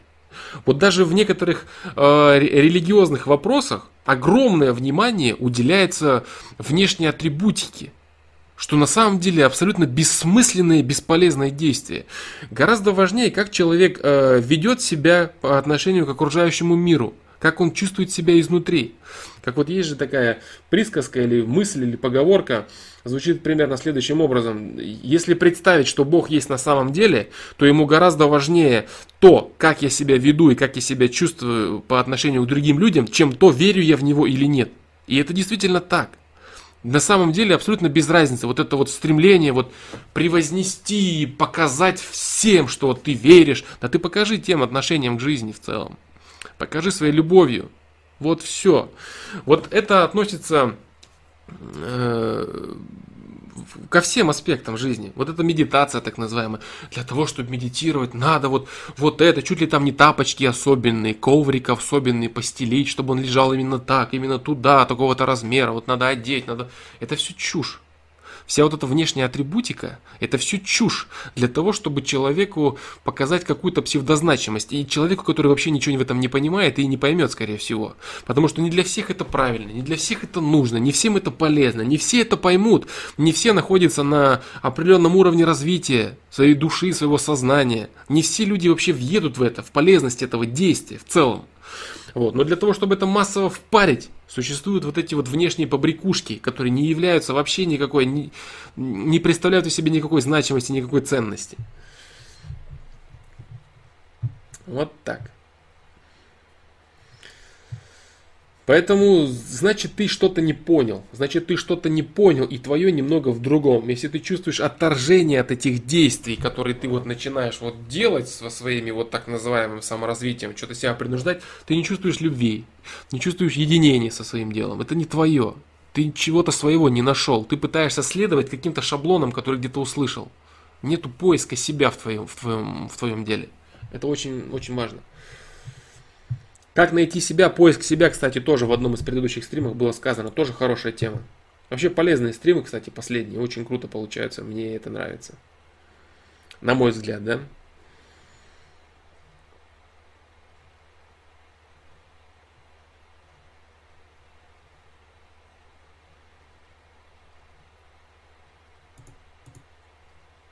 Так. Шапи Таиров, что делать, если мне нравится девушка, я ее гулять приглашал, она писала, если ее будет не лень выйти из дома, ей, да, наверное. А позже написала, что у нее курсы, как поступить. Э, нет времени для встреч. Это метка есть такая на сайте, там сказано именно о том, в каких ситуациях действительно имеет место быть занятость человека, а в каких ситуациях тебя просто э, отодвигают со своей жизни. Понимаешь, если вы договорились, у человека действительно есть какие-то веские основания на то, чтобы отложить встречу, это одно. А если тебя динамит постоянно, это совершенно другое. Как это понять? Надо просто э, анализировать произошедшую ситуацию. Например, так, я ее гулять приглашал, она писала, если ей будет не лень выйти из дома, если она так говорит, что ей лень выйти из дома, пойти гулять с тобой, то это либо понт, либо ей действительно ты не интересен. Потому что если ты интересен человеку, то ей точно будет не лень выйти из дома. это как бы точно, да? А позже она написала, что у нее курсы как поступить? Очень похоже на ложь. Почему? Потому что очень часто курсы являются запланированным мероприятием, не так ли? То есть человек, который ходит на какие-то курсы, он точно знает, что он идет тогда-то, туда-то. Либо у него хотя бы есть заранее определенный э, временной график, в который он встраивает свои курсы. И если бы ты ей сказал, пошли погуляем в среду в 5 часов вечера, она бы ты сказала, ты знаешь, вот у меня с 4 до 7 курсы, поэтому не получится погулять. А если в момент, когда вам нужно выходить гулять, она тебе говорит, ты знаешь, у меня курс, курса, это, скорее всего, похоже на какую-то не очень качественную отмазку, при которой тебя э, медленно и плавно так стараются э, отодвинуть в сторону. Вот так. А, стоит ли в лоб спросить, ты динамишь или нет? Я не обижусь, только время сохраню. А, не стоит. В лоб спрашивать такие вещи не стоит, потому что ты можешь обидеть человека. О чем это говорит? Это говорит о том, что если ты задаешь такой вопрос, ты допускаешь, что тебя могут динамить. А представь ситуацию, при которой человек тебя не динамит. То есть реально ему интересно с тобой встретиться, а он не может. А ты ему говоришь, ну ты в лоб скажи мне, что ты мне мозги паришь? Ты динамишь меня или ты конкретно занята? И получается, ты допускаешь факт того, что она может тебя динамить. Ты ее можешь этим обидеть, понимаешь? Она может сказать, да как ты так мог даже подумать, что я динамлю? Мне интересно с тобой общаться. А ты говоришь, что я тебя динамлю. Ну, то есть ты обидишь человека, понимаешь? Не стоит этого делать. Нужно быть... Э, такие вещи можно прямо выяснять э, тогда, когда между вами налажено уже взаимопонимание. Не такие имеются в виду вещи, потому что когда между вами налажено взаимопонимание, таких вещей между вами уже не возникнет. Имеется в виду в целом какие-то вопросы говорить в лоб и прямо имеет смысл, когда между вами уже довольно качественный уровень взаимопонимания. Вы уже друга понимаете, вы друга чувствуете, между вами есть какие-то отношения. А в лоб рубить не человеку, с которым возрождаются отношения, такие вещи не стоит, потому что ты можешь его либо обидеть, либо человек от тебя еще больше закроется, понимаешь? Нет, это, этого не нужно делать. Нужно быть чутким, нужно понимать, что происходит и анализировать ситуацию. Это гораздо более полезно. Мария Гнусарева. Так. А, нет, сейчас, сейчас, сейчас, сейчас, сейчас, сейчас, сейчас. Я спрашивал ее про курсы, она писала, мне тебе будет неинтересно. А она писала мне, тебе будет неинтересно. Не понял, что ты спрашивал, что тебе будет неинтересно. Шапи, Таиров, что, что, что именно, о чем ты говоришь, я не понимаю.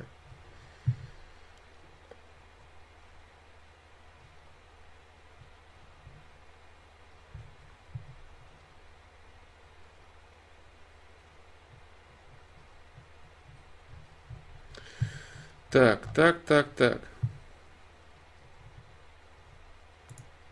Узнать о курсах. Узнать о курсах. Нет, как это тебе будет неинтересно? Если ты спрашиваешь, значит тебе это интересно. В целом какие-то непонятные, какие-то непонятные ответы с ее стороны. Она написала мне, что мне будет неинтересно знать, что, что за курсы.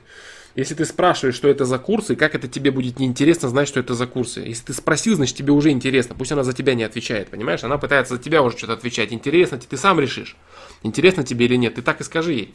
Скажи, ты за меня не решай, интересно мне или нет. Если я спрашиваю, значит мне интересно. Оформи это все смайликами и так далее, чтобы не было грубым, но донеси ей понимание вот этого вот бреда, что не нужно так тебе отвечать, да? Так, ну в общем вот, в общем, я тебе говорю, сопоставь факты. Динамит тебя или не динамит? Сопоставь факты. Если тебя динамит, говори, да, хорошо, окей, курсы, все, давай. Пиши, как будешь свободно. Пиши, как будешь свободно. Так, и если присоединяются те, кто э, не знает, что вообще тут происходит, почему я говорю о том, о чем я говорю, вот спрашивают мастер отношений там или еще чего-то там, Э, люди попадают на стрим и не понимают, что происходит. Э, проект Flowmaster Pro, можете зайти почитать, кому интересно, что вообще такое тут происходит, почему я отвечаю на те вопросы, на которые я отвечаю. Личностный рост, взаимоотношения, миропонимание, всякие вопросы бывают. Так, э, на вопрос я дохожу по мере прохождения чата да, вниз. Поэтому вопросы, которые вы задаете прямо сейчас, на них могут быть получены ответы очень не скоро. Либо очень не скоро, либо вообще не получены, потому что трансляция закончится. Поэтому прошу прощения у всех, до чьих вопросов я не дойду.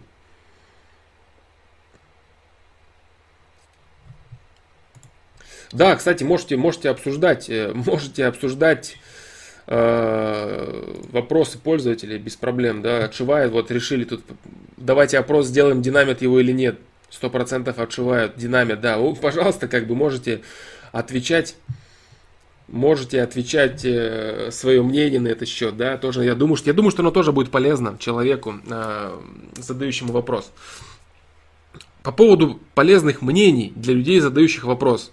Если кто не понял и если кто не знает, на сайте введена такая э, новый формат ответов, который подразумевает комментарий пользователей как ответ. В случае, если я э, считаю ответ корректным, либо так или иначе полезным, я его оформляю как ответ на вопрос человека. Поэтому ваши комментарии, которые вы писали на вопросы, которые задают люди, они отныне будут представлять не только альтернативную точку зрения, но еще они будут являться потенциальными ответами. Так что не стесняйтесь, в принципе, мнение людей, оно важно. Иногда на самом деле человеку нужно просто мнение, просто чтобы кто-то высказал мнение на его проблему. Это ему уже будет достаточной помощью. Денис Борисов, я в бабах разбираюсь, динамит инфосотка. Да. Это я Самарин, мне просто тот аккаунт закрыли по ходу. Нет, э, Юрий Самарин, твой аккаунт никто не закрывал, если это ты, да? Нет, в бане твоего аккаунта нет, я тебя не блокировал. Дальше. Дальше, дальше, дальше.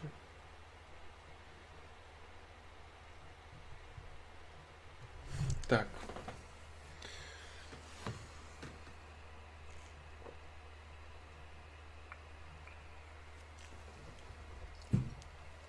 Так.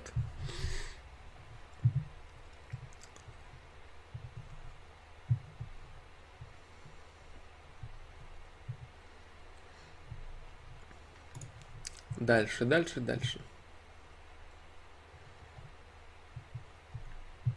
Нет, сейчас я посмотрю. Аккаунт не может быть заблокирован. Сейчас я посмотрю заблокированные аккаунты.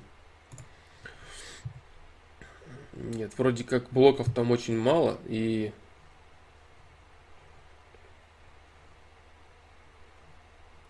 Так.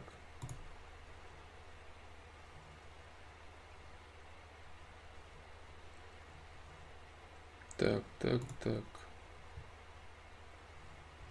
Нет, твой, твой аккаунт не заблокирован. Я не вижу смысла его блокировать. Каждый говорит то, что считает нужным, да? И это круто.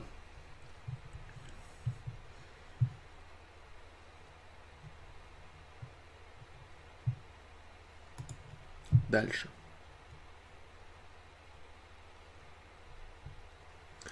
Дальше, дальше, дальше.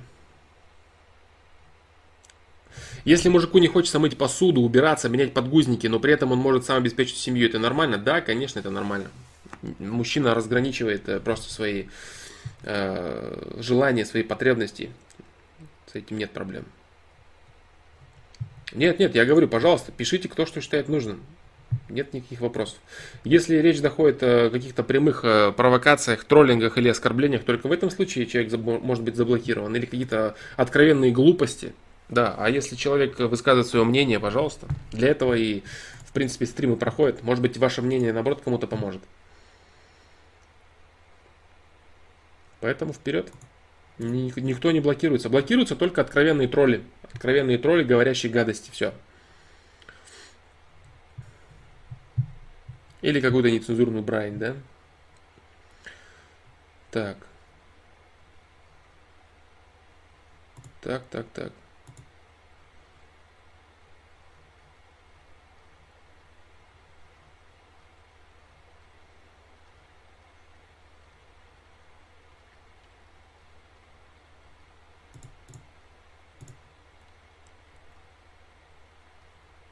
Извиняюсь, если вопрос не в тему, но очень интересно узнать твое мнение, как ты относишься к фармацевтам и таблеткам, принимаешь ли ты сам таблетки. Ну вот, э, Юрий С., э, на твой вопрос был дан так, достаточно всеобъемлющий ответ выше. Э, да, достаточно всеобъемлющий вопрос, достаточно всеобъемлющий ответ именно по поводу твоего этого самого вопроса о препаратах. Да.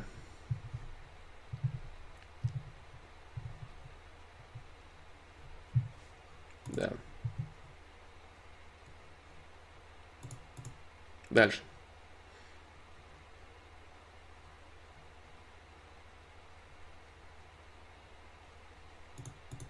Дальше, дальше, дальше.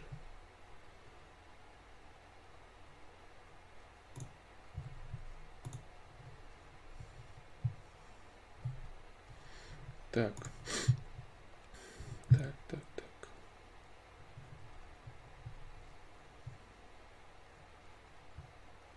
Как думаешь, с помощью займа денег в долг можно проверять человека? Использование как лакмусовой бумажки. На моем опыте, если человек отдал вовремя, то с ним можно иметь дело. Конечно, ситуации разные. Интересно твое мнение. Да, в целом, конечно.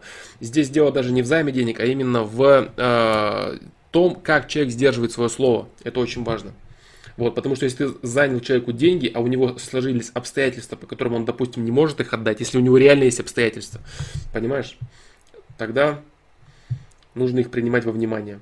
Если у человека не складываются никакие обстоятельства, а он просто не хочет этого никаким образом выполнять сказанное с собой, взятое на себя обязательства, тогда, конечно, этот человек несерьезный, с ним иметь дело не стоит. В целом, если действительно никаких нету э, проблем у человека с выполнением своих взятых на себя обязательств, а он их не выполняет, это серьезные показатели его некачественности в целом. Однозначно. Поэтому в этом случае можно пробовать, да. Угу.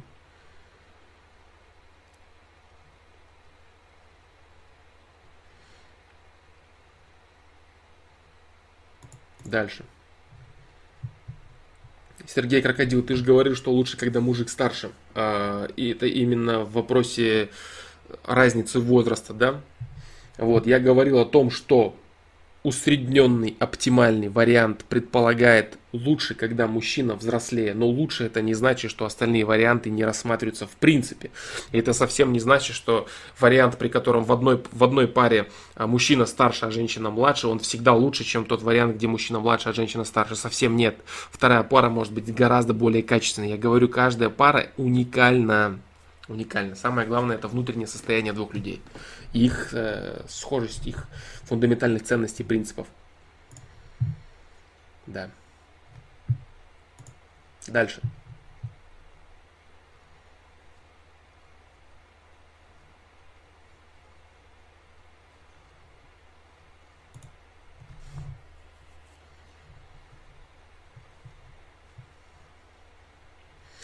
Сергей Крокодил, по ходу твой это вопрос к дополнение к твоему вопросу по поводу, если мужику не хочется мыть посуду, убираться, менять подгузники, но при этом он не может сам обеспечить, при этом он может сам обеспечить семью, это нормально. И ты дополняешь, если женщина очень хочет, чтобы ты помогал ей. Если женщина очень хочет, чтобы ты помогал ей в женских делах, значит женщина не понимает того, что существует разграничение мужских и женских дел. Если женщина, бывают ситуации, при которых мужчина берет на себя часть женской работы, а женщина берет на себя часть мужской работы. Допустим, женщина активно работает на работе, ей некогда заниматься домашними делами, а мужчина, допустим, либо вообще не работает, либо э, работает, у него остается мало времени, много времени свободного на какие-то домашние дела. Если мужчина хочет это делать, если он в состоянии это делать, если он может это делать, значит они распределяют обязанности. Мужчина берет на себя часть женских обязанностей, женщина берет на себя часть мужских обязанностей. Но если тот пример в силе, о котором ты говоришь, что мужчина не хочет заниматься женскими делами и способен э, за, качественно заниматься мужскими делами, то есть обеспечением семьи, значит женщина, которая настаивает на участии мужчины в женских делах, не понимает, что вообще происходит. Ей нужно популярно объяснить это.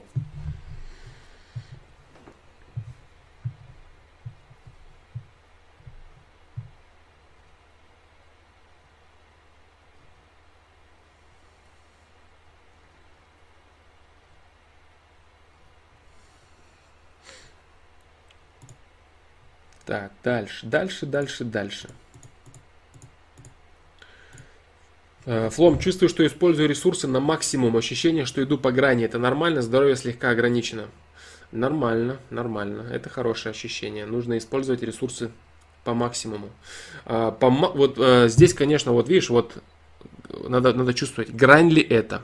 Это максимум или это ресурса, или ты уже перешагнул за максимум и идешь на надрыве понимаешь, на надрыве, то есть ты идешь, допустим, на 105% своего ресурса, значит, ты пройдешь недолго. Это то же самое, как расточить двигатель э, автомобиля, поставить туда турбину и, и эксплуатировать его там какой-то небольшой промежуток времени на, на мощность огромную. Вот. Э, ты, ты говоришь правильно, здоровье слегка ограничено. Если здоровье ограничено, значит это первые сигналы к тому, что ты делаешь что-то не то. Сейчас феминизм прет. Феминизм прет, потому что прут очень слабые мужчины в большом количестве. Для сильных и самодостаточных мужчин феминизм не, не прет, его не существует в принципе. Что такое феминизм? Феминизм, если не брать какие-то идеологические вещи по типу противопоставления мужчин с женщинами, стравливания всяких вот этих движух, феминизм это естественное стремление женщин защитить самих себя от слабых мужчин. Все.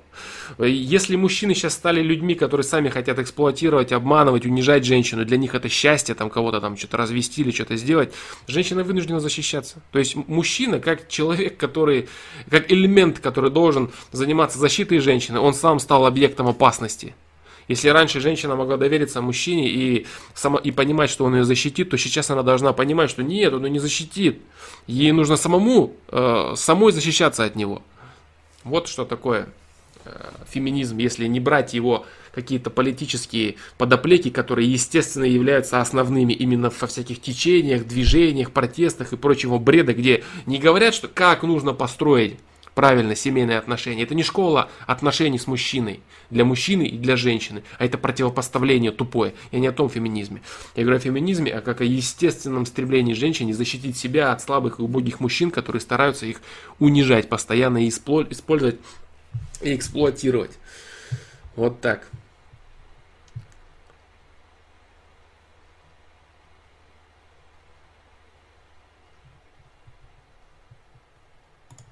Да, да, я понял твой вопрос, Куанышка Кенов, я понял твой вопрос. Да, э, да, это был такой пример даже в одном фильме, называется он «Бронская история», по-моему, хороший фильм. Там Сони э, говор, главный, говорил главному герою, что он бегал там за человеком, который ему там должен был 20 долларов, по-моему, он ему говорил, что э, зачем ты за ним бегаешь, ты же узнал, э, что с этим человеком не стоит иметь дело, раз он от тебя убегает и не хочет тебе отдавать, да, конечно, это правильно.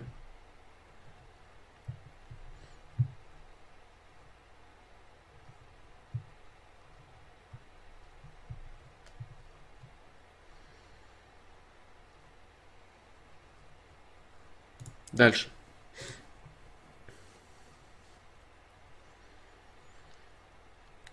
Так, так, так.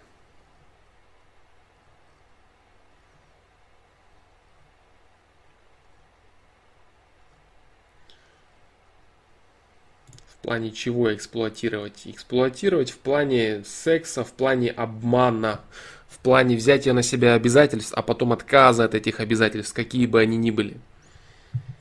Вот. Сейчас это же для мужчин, сейчас такие мужчины, что для них э, круто и фишка это там развести кого-то, обмануть кого-то, какую-то женщину, девочку, это вообще круто считается. Но это же вообще, это жесть же. Это же убожество. Это забава для убогих, просто для убогих людей. Для слабых, отврат, отврат, отвратных мужиков. И почему сейчас женщины такого мнения о мужчинах, в принципе, ничего удивительного тут нет.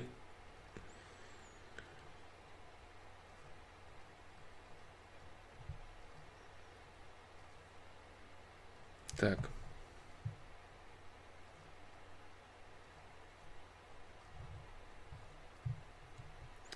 Так, ну все.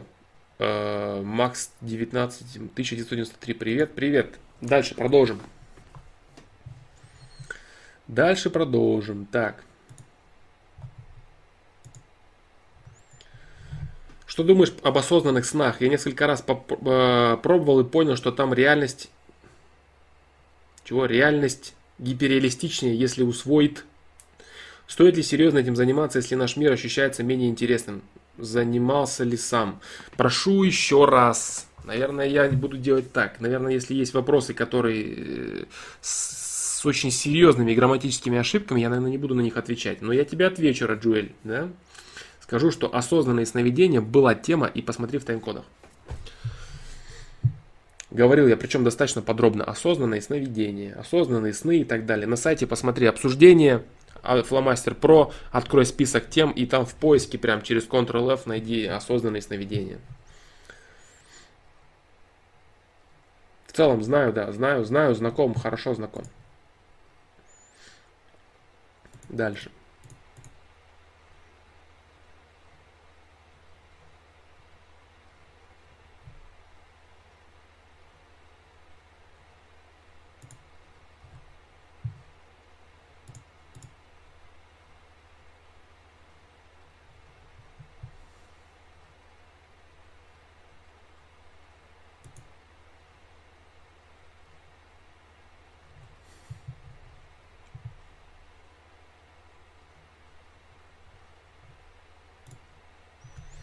Что думаешь по поводу фразы «Зачем тебе женщина, если тебе нечего ей дать? Кто тебя будет любить за то, что ты есть?» И как ты относишься к домашним животным? Что думаешь о том, что они нам нужны? Так, это другой вопрос, да, понятно.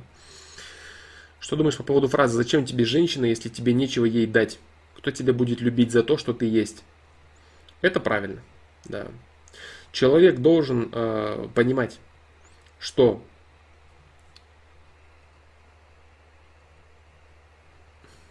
Так, сейчас, сейчас надо подумать, с какой темы зайти на эту тему. Ну, в принципе, это правильно, да. В принципе, это правильно. Человек, которому... Э, человек, здесь какая ситуация? Человек, которому нечего дать, ищет женщину только для того, чтобы чего-то от нее взять. И если представить по простой логике, какой человек ищет чего-то, чтобы у него кто-то просто взял это.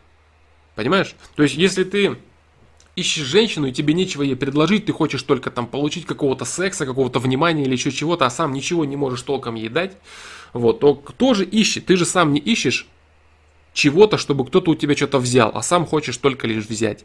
Поэтому в целом эта фраза достаточно верная. Да.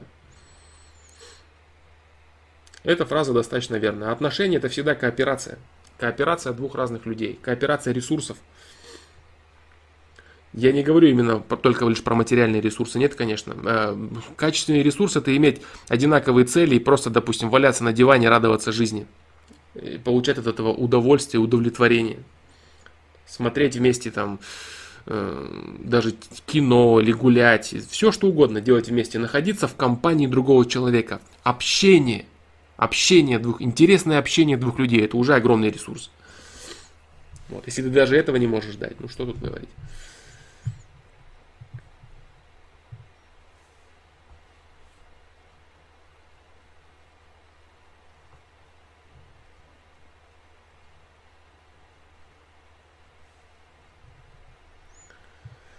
Дальше, дальше, дальше.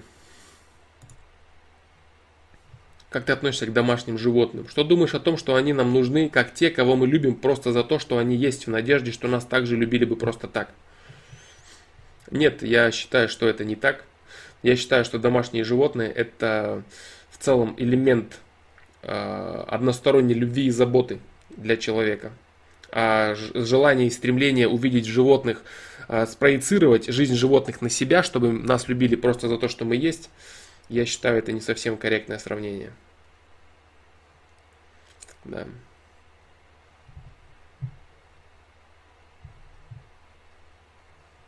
Да, поэтому так.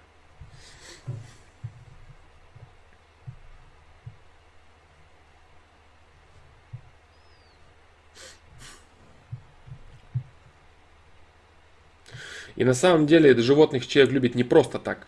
А, животные дают человеку определенные качества, определенную уверенность в себе, определ... Э, это объект заботы, объект любви. То есть человек любит их для себя, понимаешь?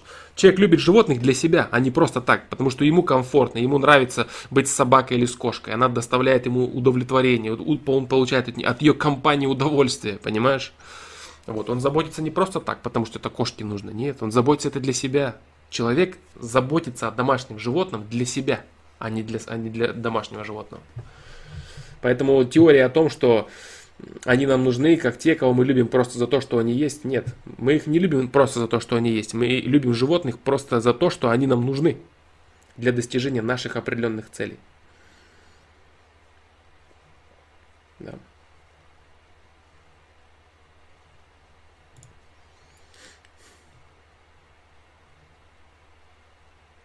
Привет, что думаешь о модных сейчас мужских движениях против женщин, брака законного и так далее?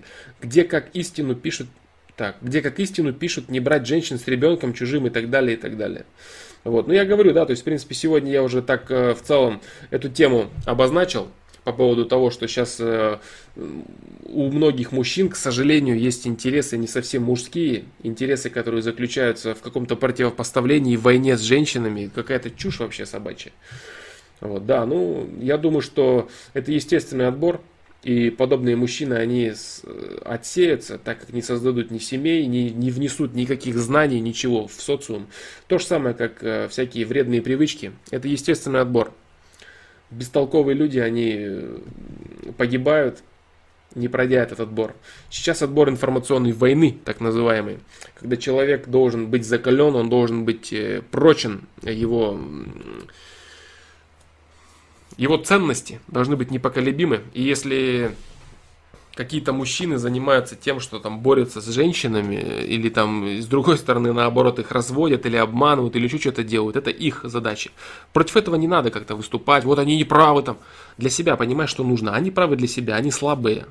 Они слабые и бесполезные. Они занимаются своей войной, своей борьбой. А достойные мужчины, нормальные, они занимаются своей борьбой, своей войной. Вот так. Вот что я думаю по этому поводу.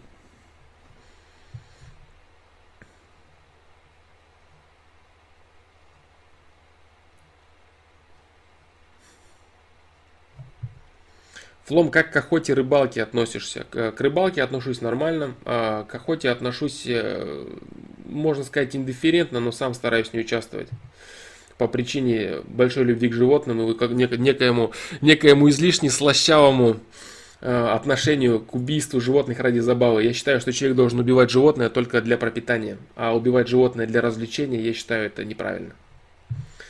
Если люди охотились на животных для того, чтобы кушать их, использовать их мех и так далее, это правильно, да. А убивать э, из оружия беззащитное животное и чувствовать себя каким-то героем, ну это так себе, по-моему, забава.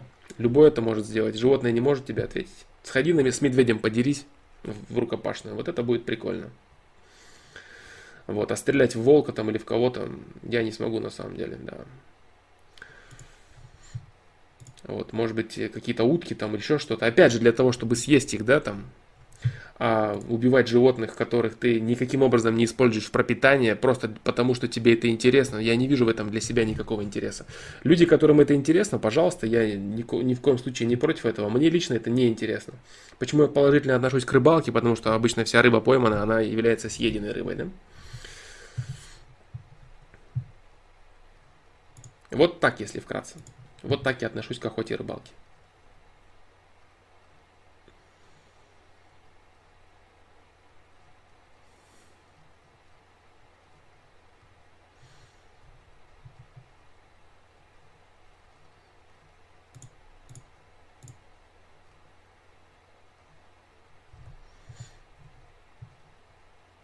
Так, дальше, дальше, дальше.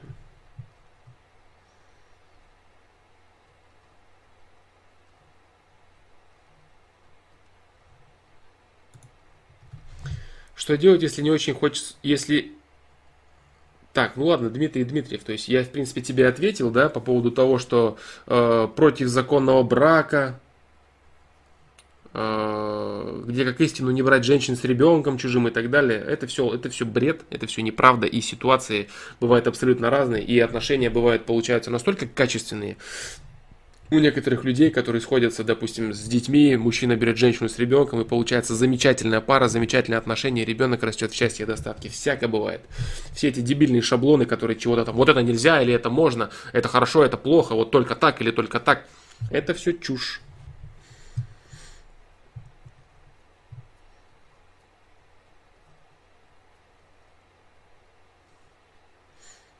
Я говорю, э, рыб не жалко. Я говорю, рыб жалко, всех жалко. Я говорю, то есть человек использовать должен э, убийство животного исключительно для пропитания собственного.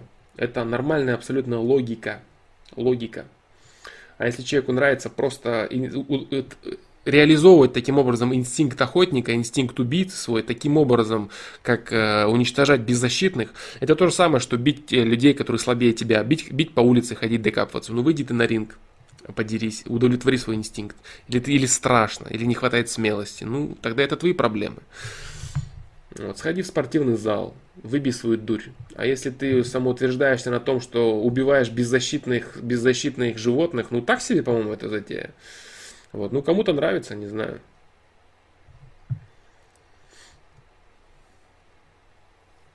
На пропитание, да, без вопросов, без вопросов. То есть люди, которые живут или в сельской местности, или в определенных э, не особо благоприятных условиях, и э, занимаются охотой, естественной охотой, или, допустим, как вот разведение животных, разведение животных для, для пропитания. Пожалуйста, нет вопросов. Это абсолютно нормальное, нормальное и естественное действие.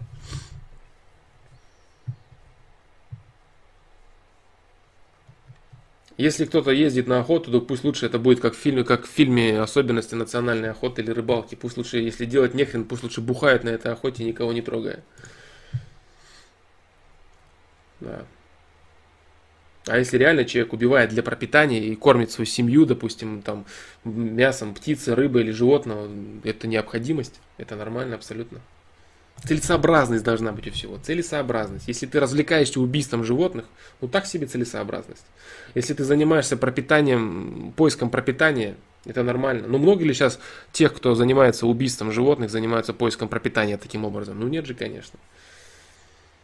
Вот. А если начать э, входить в крайность, то вообще никого нельзя. Животные, которые...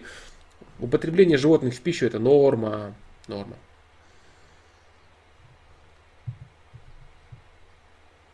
Так. В тир сходи, конечно, да, в тир можно сходить, пострелять, если есть желание пострелять. Есть, э, стрелял я и неоднократно из разных оружия. Вот, это интересно мне. Мне интересно оружие в целом. Да, я люблю оружие. Автоматическое, полуавтоматическое, холодное оружие, всякое разное. Все мне это нравится. Стрелять можно по банкам, стрелять можно по мишеням, по движущимся мишеням, все что угодно. Ну зачем животных-то убивать? Причем тут, причем тут это-то? Нравится стрелять, стреляй. Кто, кто против-то? Хочешь выехать на природу, возьми с собой кучу мишеней, расставь их, или если у тебя есть какой-то механизм по выпуску, допустим, тех же тарелок, делай это, кто мешает-то? Стреляй, тренируйся, охоться.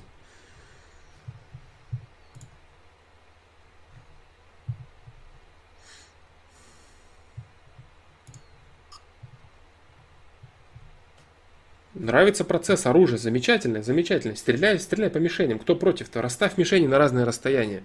Если есть возможность создать движущиеся мишени, тарелки по тарелкам стреляй. Все можно делать, все что угодно. Оружие это круто, это мужское исключительно. То, что ты любишь оружие, это нормально. Я люблю оружие. Я думаю, многие мужчины любят оружие. Это замечательно. Это элементарный инстинкт. Или инстинкт охотника, защитника, инстинкт воина для мужчины. Инстинкт убийцы. Он есть в мужчине, и это правильно. Но реализовывать его нужно по назначению. А не строить из себя бойца, убивая животных издалека, которые ничего не могут тебе сделать. Или редких там животных. Ну вообще, Так, дальше.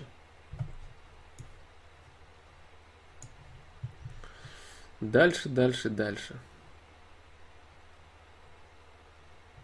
Что делать, если очень хочется чужая жена, когда понимаешь, что никогда она не будет с тобой, ей больше 30, очень ухоженная и таинственная? Да, есть много таких, но никто не интересен, как она, с ума схожу. Если ты видишь, что человек находится в отношениях, и человек счастлив в отношениях, и самое главное, человек не ищет, даже если человек несчастлив в отношениях, во-первых, самое главное, ты должен понять, ты не можешь понять до конца, действительно ли счастлив или несчастлив другой человек в отношениях. Даже не важно, что он тебе говорит, это тоже не важно. Важно другое. Если человек не ищет альтернативу своим отношениям, если он пытается либо находиться в счастье, либо решать какие-то проблемы своих отношений, это его выбор. Лезть не стоит. Если человек ищет альтернативу сам своей инициативой, то можно вклиниться в этот аспект. И попытаться сказать следующее примерно. У меня есть вот это, вот это, вот это. Предложить человеку свой мир. И сказать, если тебя интересует мой мир, присоединяйся к моему миру. А влазить в жизнь человека насильно и ломать какие-то имеющиеся отношения, это неправильно. Да, тем более, если ты видишь, говоришь, что она никогда не будет твоей и так далее, и так далее. Предложить что-то, тем более, если это уже жена и так далее, отбивать жену, это, конечно, это неправильно, да, это неправильно. Если речь идет о создании отношений, допустим, об отбивании девушки, какие-то там молодежные движухи, это нормально. Девушка выбирает, парни выбирают. Если это уже жена, причем человек взрослый, если у нее есть дети, абсолютно нормальная форма семьи, влазить в это силком, это очень плохо если человек ничего не ищет и ничего тебе не предлагает. Если ты постоянно думаешь о таком человеке, значит у тебя не в порядке с миропониманием. Ты думаешь о человеке, который не твой. Вот ты о чем. Ты думаешь о чужом человеке. Я думаю о чужой жене. Ты думаешь о человеке, которому нет дела до тебя. Этот человек живет своей жизнью. Своей собственной жизнью. Понимаешь тему? Он живет своей собственной жизнью и развивает себя, развивает мужа, развивает свою семью. А ты думаешь о другом человеке. Твоя задача искать твоего человека, искать своего близкого человека и развивать свой, свой круг, а не смотреть э, в чужой круг. Зачем смотреть в чужой круг? Что? Что, что ты там хочешь найти? Этот человек там, вот у него... Как этот человек живет? Как с ним жить? Ты этого ничего не знаешь. Загадочное, таинственное. Ну, малое количество опыта во взаимодействии с женщиной просматривается в твоем ответе, вот и все. В твоем вопросе точнее.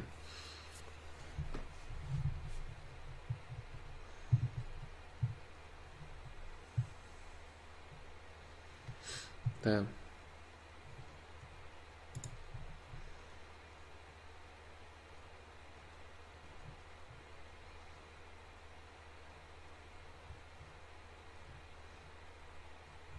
Так, так, так.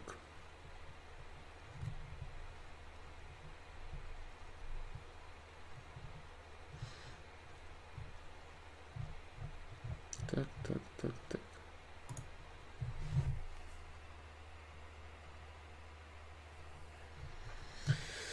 Дальше. Вот так. Если тебе никто не интересен так, как она, и ты сходишь с ума, значит ты, у тебя неправильное восприятие мира и неправильное восприятие ценностей вообще. То есть ты возвел в ценность чужого человека. Это правильно или нет? Ну, конечно, нет.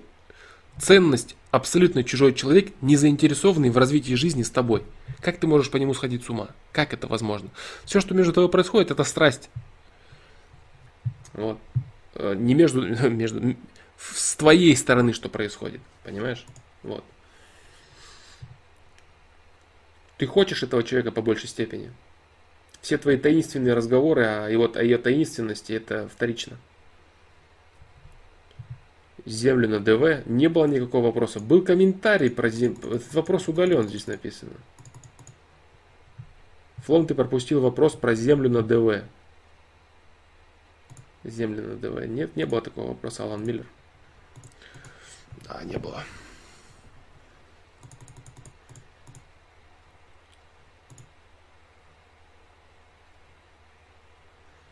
Так.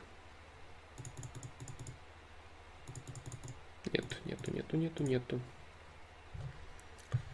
Вот так, э, Раджуэль, поэтому будьте очень внимателен э, в постановке приоритетов и ценностей в своей жизни. Да.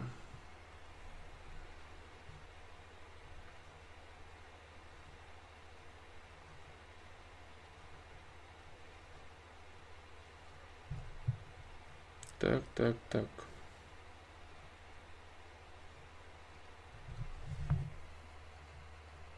Если любовь это спокойное чувство, в отличие от страсти, то как отличить ее любовь от привычки? А, привычка делать постоянно, а, ты не будешь получать от привычки, смотри какая ситуация, то есть любовь это стремление сделать человека счастливым, правильно? Это спокойное, гармоничное сознание и состояние того, что тебе приятно, когда этот человек счастлив. Ты получаешь постоянно удовольствие и удовлетворение от этого процесса. Вот. Страсть это немного другое. Страсть это пылкость именно физического организма, когда ты на взводе, когда у тебя есть физическое возбуждение и прочее, прочее. Любовь, она выражена слегка другим подъемом. Это не, не эмоции. Это чувство, не эмоции. Говорил же, да, я уже об этом. Чувство, не эмоции. Чувство и эмоции это разные вещи. Так вот, страсть это эмоции, а любовь это чувство. Привычка это совершенно не то. Привычка, она э, делая то или иное по привычке, ты э, испытываешь безразличие к определенному объекту. Вот. Если ты любишь какого-то человека и что-то для него делаешь, ты каждый раз получаешь от этого э, удовлетворение. Получаешь ли ты удовлетворение от делания каких-то дел для другого человека, от стремления сделать его счастливым? Получаешь ли ты удовлетворение? Если да, значит ты любишь его. Если тебе плевать на это абсолютно, и ты не видишь в этом никакого смысла, по сути, а ты просто делаешь это потому, что делаешь, значит это просто привычка.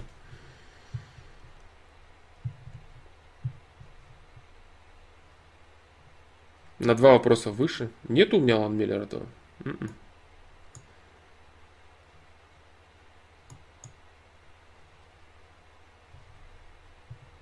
Вопрос был, что, что думаешь про землю на Дальнем Востоке? Сейчас всем желающим дают. Нет, не было этого вопроса. Почему-то было написано, что удален комментарий. Да. Угу. Я ничего не думаю по этому поводу. Дают всем желающим замечательно. Никак не могу прокомментировать.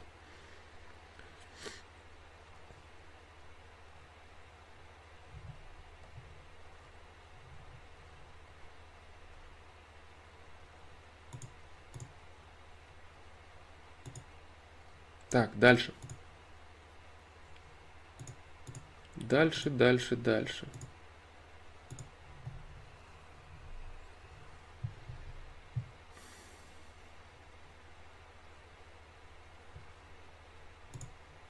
Дальше, дальше, дальше. У меня была первая встреча с девушкой, и эта девушка так запомнилась мне, что она что они, что она, наверное, да, что она стала моей просто мотивацией. Я постоянно о ней думаю, у меня куча ее фото, и забывать я ее не хочу, потому что со многими я справился благодаря, со многим я справился благодаря мыслям о ней сейчас, с другими девушками общаться это не мешает. Может это в будущем выльется в какие-то проблемы. Если тебе сейчас с другими девушками общаться это не мешает, значит мотивация в виде девушки в тот момент была для тебя полезна. Да? Иметь в целом мотивацию в виде девушки это нормально. Очень многие люди благодаря этому, благодаря такой мотивации достигают и серьезных вершин, и серьезно преобразуют свою жизнь, поэтому нет никаких проблем здесь.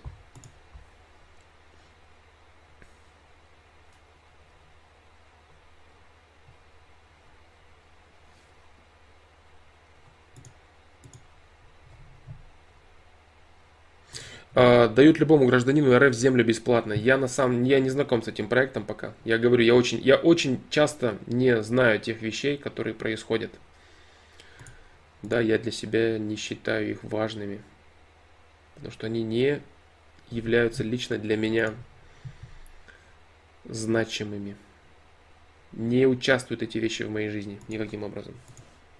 Я ознакомлюсь, я думаю, я ознакомлюсь с этим. Да.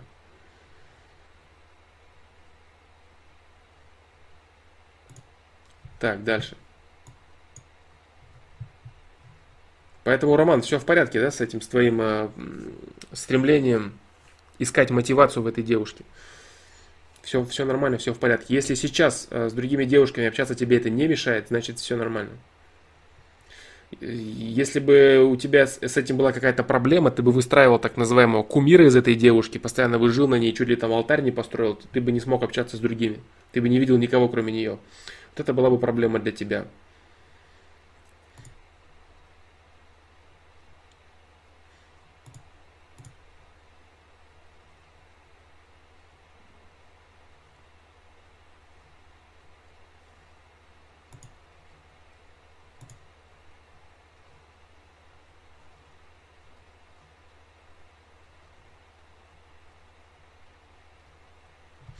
Флома, ты не мог бы вкратце описать, что такое система и ресурс? Э, нет, Ричик, я не могу этого сделать, точнее, я не буду этого делать, потому что вкратце эти вещи я описывать не буду. Я э, на протяжении всех стримов постоянно говорю об этом, и я говорил, да, есть некоторые темы подобные, которые нужно э, нужно вести как темы составные, как темы, состоящие из разного количества ответов и, и в совокупности представляющие собой целостное понимание того или иного. Вот, поэтому вкратце об этих вопросах я говорить не буду. Да. Поэтому такие дела. Правда ли, что от большого количества информации, которую мозг погрузил поверхностно и не понял, сносит башню? Да, правда. Это правда, Ричик, да. То есть надо конкретно ее применять на внешней сфере жизни, извне, а не решать несуществующие задачи в голове внутри. Да, конечно, правильно. Тоже правильно, да. Я вкратце тебе отвечу, да, да, на эти вопросы, да. Потому что это так и есть. Сергей Сипенко, привет, привет.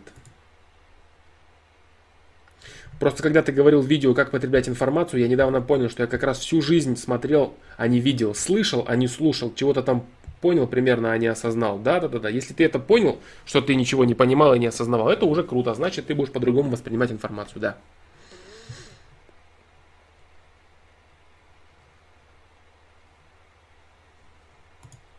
Флом, что значит делать все, что в твоих силах? Ведь задач много. Во всех делах все, что возможно, не сделаешь. Да, не сделаешь. Во, смотри, ты, э, у тебя первая часть вопроса отличается от второй. Делать все, что возможно, невозможно. Правильно? Потому что задач слишком много. Но делать все, что в твоих силах, возможно. Что значит делать все, что в твоих силах? Это значит прикладывать все свои силы на достижение своих целей и результ... э, для достижения интересующих тебя целей. Вот и все.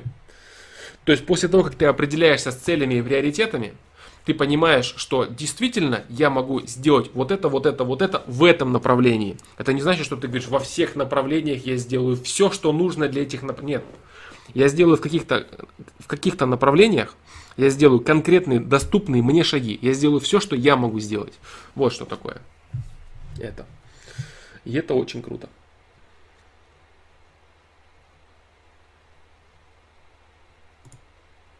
Делай все, что в твоих силах.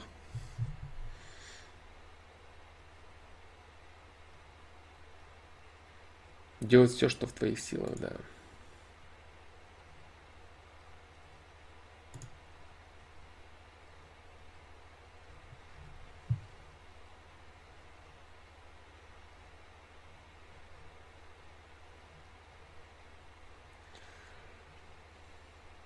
Сейчас что-то не хватает в этом ответе. Сейчас.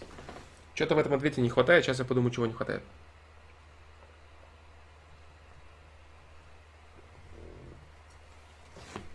Да. Чего-то не хватает.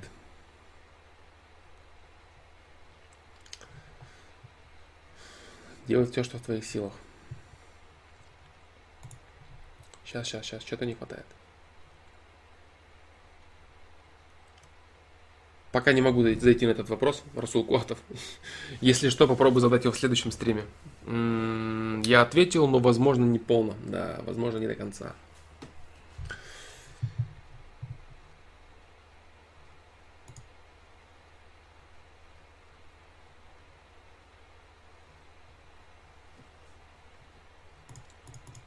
Так, дальше. Так, так, так. Как относишься к Black Star? Есть ли там творчество вообще, по твоему мнению? Э, на мой, на мой, на мой взгляд, Black Star это бизнес. Э, очень упорно и очень старательно Тимати создавал этот бренд, причем на который многие люди отказывались бы в принципе поставить. Плевались, смеялись, и он добился своего человек, который в целом, э, не сказать, что сильно предрасположен э, к рэпу как таковому, очень много усилий прикладывал для того, чтобы у него начал получаться какой-то более-менее сносный продукт, вот, который делает сейчас клипы э, самые качественные на, в российском шоу-бизнесе. Вот, это бизнес, это бизнес, исключительный бизнес. Black Star это бизнес бизнес с приложением серьезных усилий и достаточно качественный, да. Вот что такое Black Star, на мой взгляд. Что же касается творчества, я считаю, там творчество нет присутствует.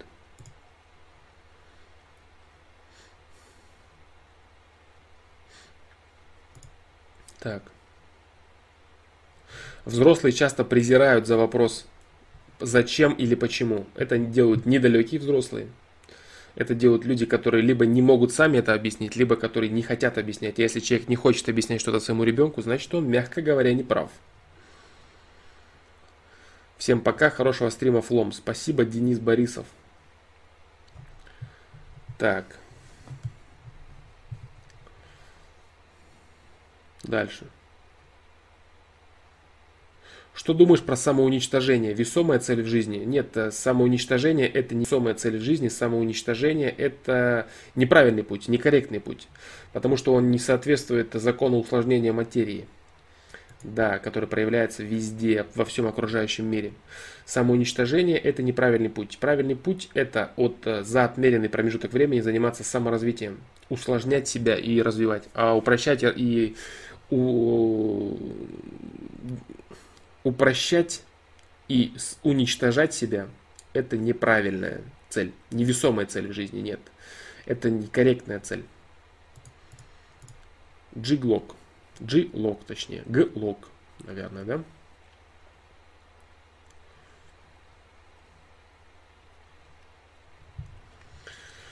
Так, так, так, так. Дальше, дальше, дальше, дальше. Слабость красит девушку, нет ли? Э, слабость не красит девушку. Девушку красит скромность. В принципе, мужчину тоже она красит. Э, смотрел я фильм «Зеленый слоник». Не припомню, название не припомню. Что-то знакомое, но... Что-то знакомое, но не припомню я. Так.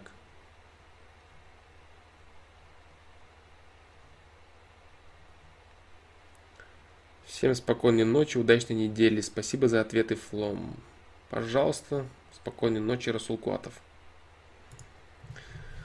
Флом, привет. Скажи, пожалуйста, почему девушка чересчур требует к себе внимания, да, подначивает ревновать. Если я не ревнивый, я ей доверяю и объясняла ей это. Что делать в такой ситуации? Э, понимаешь, в чем ситуация? Э, быть может, девушка просит к себе внимания определенного, а твоя неревнивость, она вытекает в безразличие. Вот как, э, понимаешь, как вы тут различить отсутствие ревности и безразличие? Как вот это вот понять? Может быть, ты действительно безразличен? Отсутствие ревности – это значит уверенность в том, что девушка тебя не предает. Вот это отсутствие ревности. Если ты, э, а отсутствие инициативы в сторону девушки, то есть тебе неинтересно с ней проводить время, неинтересно гулять, неинтересно заниматься, неинтересно понимать, чем она занимается, тебе неинтересно ее интересы, тебе ничего не интересно, что с ней связано. Вот это безразличие. То есть безинициативность в отношениях – это безразличие.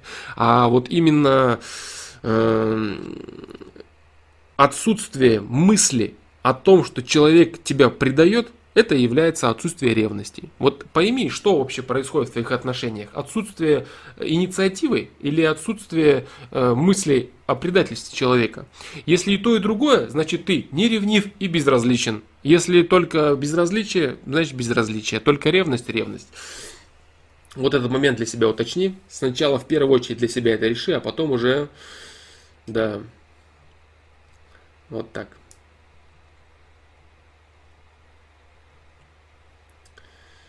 Вот так.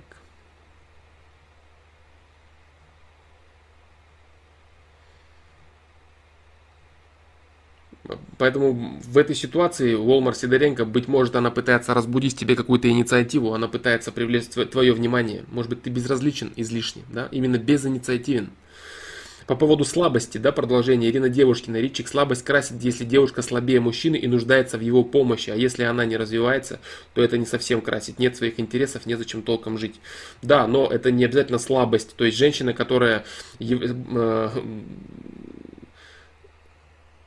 является слабее мужчины, она при этом может не быть слабой в принципе. Все познается в сравнении, понимаешь? Если мы говорим слабая девушка, это значит девушка объективно и усредненно слабая по отношению в целом к социуму, к проблемам, к возникающим ситуациям и так далее, и так далее.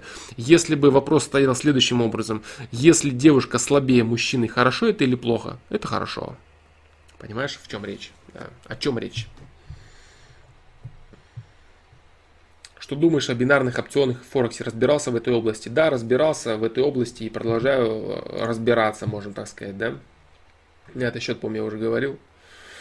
Вот. Э, для того, чтобы в этом разобраться, нужны огромные года, нужны огромное количество просаженных депозитов. Желательно, чтобы это были сотни тысяч долларов, чтобы человек что-то понял, какие-то психологические моменты. А если ты прочитал пару книжек по психологии, там Наймана, Элдера или еще каких-то там знатоков, вот, которые, а иногда книги, которые вообще не связаны с фондовым, э, с Форексом, а связаны с, фондовых, с фондовым рынком.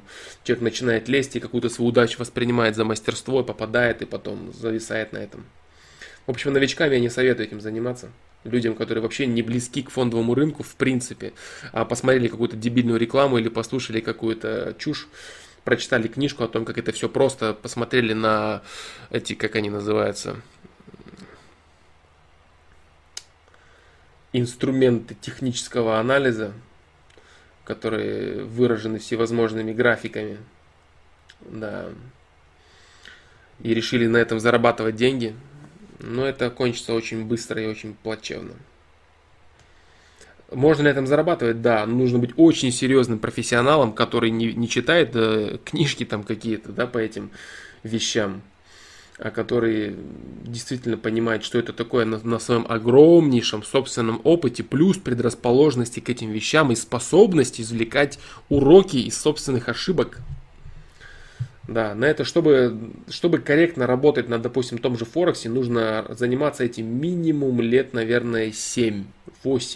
И за это время должно быть э, просажено огромное количество депозитов, и человек должен понять, что происходит.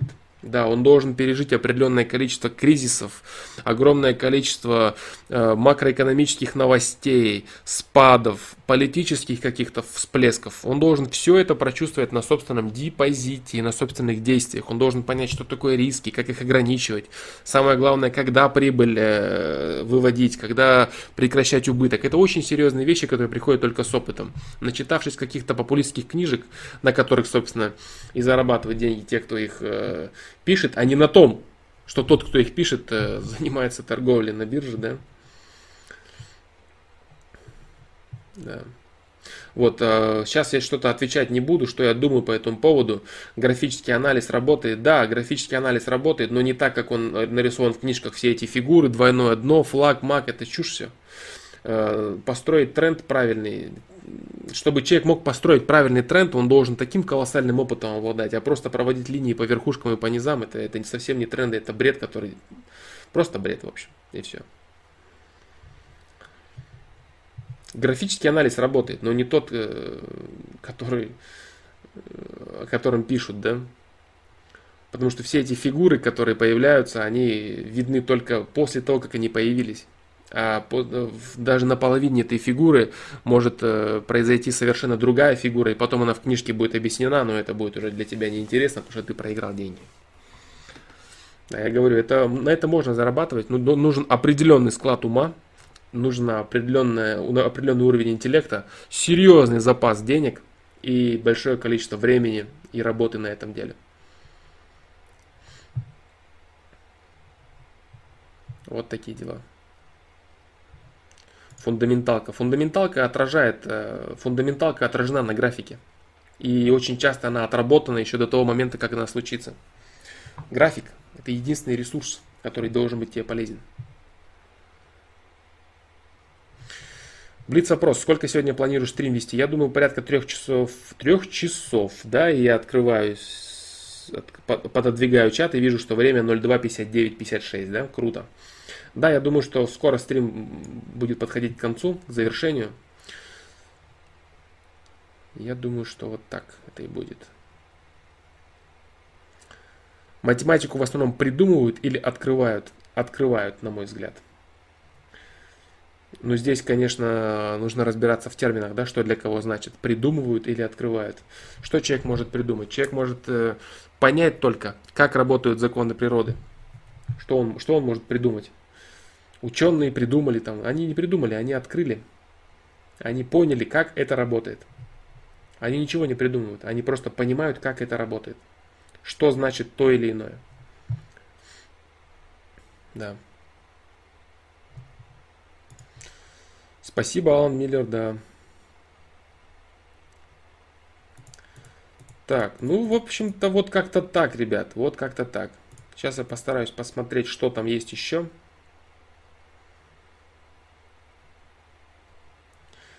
Депозит первый, на, ну значит тебе еще предстоит слить десятки депозитов, Роман. И если ты не будешь делать правильных выводов, то через какое-то время ты просто перестанешь этим заниматься делом и будешь заниматься другим, оставив просто энную сумму денег э, кухням, которые представляют из себя дилерские центры. В целом я не рекомендую этим заниматься. Это очень опасно и очень серьезный, это очень серьезная работа. Это совсем не там легко разбогатеть, там 50-100% в месяц, там это все чушь. Я могу тебе сказать, что реальная работа это максимум э, при очень агрессивной работе, очень агрессивной работе, э, действительно качественной, это максимум 10% в месяц, а более или менее безрисковая, э, безрисковая работа это порядка 30% в год. Да. Все, что меньше, все, что ниже, все эти депозиты, там, 1000 долларов, 2-3 тысячи долларов, это все слитые деньги. Не говоря про там 100 долларов, 20, 30. Это 100% слитые деньги. Бесполезные слитые деньги. Даже пару тысяч долларов это просто бесполезно слитые деньги. Если ты пытаешься что-то там выкромсать на каких-то там полтинниках или сотнях, или там, если не говоря меньше, это просто несерьезно. Это просто потраченное время и потраченные деньги. Никакого опыта ты не приобретешь. Пустышка это.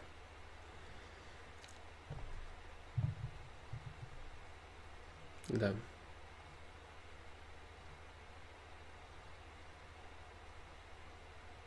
Если мужчина является доминантом в отношениях, разве это не будет ограничением в развитии девушки как самостоятельной личности? Нет, конечно, потому что мужчина, который является качественно, качественным э, ведущим в паре, он будет вести и себя, и свою девушку как личность, развивать ее. Ни в коем случае это никаким образом и не ограничит ее личность. Если мужчина является подавителем, то есть если мужчина подавляет женщину, если он на ней самоутверждается, если он заставляет ее делать то или иное, тогда это ее ограничивает. Если мужчина ведет, э, это можно представить, как если, смотри, какая ситуация. Вот представь э, холм или гору, и они оба забираются, и мужчина держит женщину за руки и помогает ей идти. Вместе с ним они идут. А не так, что мужчина сидит на месте и держит женщину на веревочке и крутит ее вокруг себя. Вот это печалька. А если они идут вместе э, в гору, женщине сложно, она спотыкается, э, не может э, не может идти дальше самостоятельно где-то, либо он просто ей помогает для того, чтобы она особо не напрягалась. Говорят же не зря, э, у, у некоторых мужчин э, женщины сильные, а у качественных мужчин женщины счастливые, да? Вот так и здесь. Поэтому мужчина, который подавляет женщину, это немного другое. А, то есть доминировать мужчина может в паре по-разному. Он может подавлять женщину, а может помогать ей, но при этом быть ведущим, ведущим в паре. Поэтому это не вытекает из этого. Если мужчина ведущий в паре, если он доминирует в паре, обязательно он подавляет женщину. Ничего подобного. Он может ее так превознести, так ее э, развить посредством своих э, возможностей ресурсов, помочь ей. И это будет очень круто для нее в первую очередь. А бизнес строить свой легче, что ли? Нет, конечно, сложнее. Ничего легкого нет. Ничего нет легкого. Не сложнее, это тоже сложно имеется, это тоже сложно. Что, что сложнее, научиться работать на Форексе или построить свой бизнес? Научиться работать на Форексе сложнее, чем построить свой бизнес. Да, дружище, это так. Легче, что ли? Да, легче, да, да, да. Я прочитал, легко ли это, да. А легче ли строить свой бизнес? Да, легче. Чем работать, чем научиться зарабатывать на Форексе, да легче.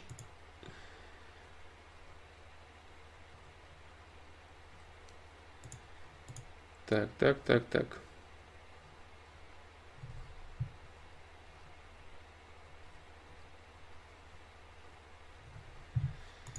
Так, ну в принципе все, ребят, наверное. Я думаю, на сегодня все. Сейчас я посмотрю, там в конце были какие-то вопросы. Я быстро постараюсь пролистать.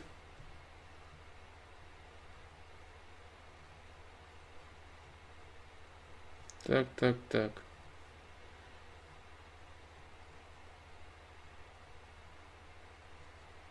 Так, так, так, так, так.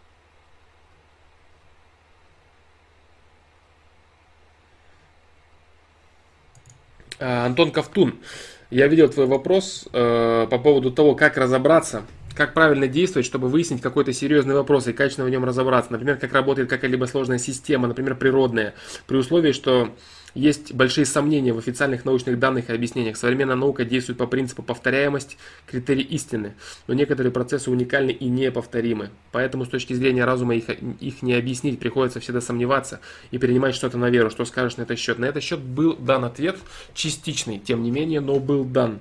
Как правильно э, анализировать информацию или потреблять информацию, или знания, как новые получать. Был на этот счет дан вопрос. Э, да, был дан вопрос на этот счет был дан ответ на этот счет, но ты можешь задать его на сайт еще все-таки. Э, есть определенная польза от заданных вопросов на сайте. Кстати, я надеюсь, вот, кстати, стрим вот как раз подходит к завершению, и хочу сказать вот что, что надеюсь э, в скором времени, буквально, может, э, через неделю или на следующей неделе, вот, начнется, да, новый, новая серия, приоткрою небольшую завесу, новая серия видео будет новая серия видео, будет она в таком определенном формате, да, то есть это будет формат, который должен быть удобен и понятен даже тем, кто не знаком с личностью в целом фломастера, да, кто не знает, кто это такой, кто не знает, что это творчество мое и так далее. Это формат, при котором, который будет понятный и э, полезный, самое главное, понятный и полезный, да. Вот такие дела.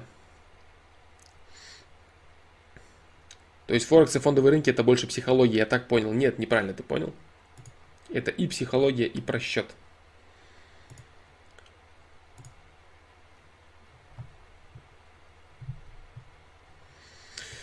Вот такие дела. В принципе, наверное, все. Сейчас в конце я посмотрю. Какие-то были еще отношения. Флом, унизительно ли для тебя пытаться вернуть девушку, которая ушла к другому? А, не то чтобы уни- унизительно, я не вижу в этом, не буду видеть в этом смысла, да, скажем так.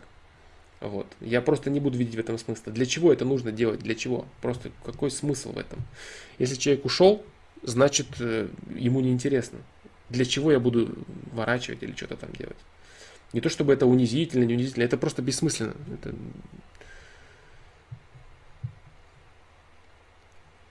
Да.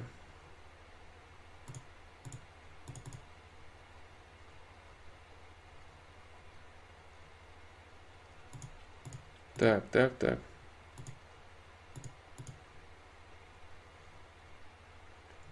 Помоги, пожалуйста, как девушка поссорилась со своим парнем, она начала писать мне, она говорит, когда ты мне ставил условия, я или он, надо было выбрать тебя, что мне делать? Ну, попробуй, если хочешь с ней отношения заново. Да. Но если она выбрала один раз его, то это должно тебя насторожить, да, это должно тебя насторожить. Если она выбрала один раз тебя, может быть, имеет смысл ей дать шанс второй, потому что всегда давай человеку второй шанс, но никогда не давай третьего, да? Если это действительно второй шанс, и она поняла все, что нужно, есть смысл дать ей шанс на построение отношения с тобой.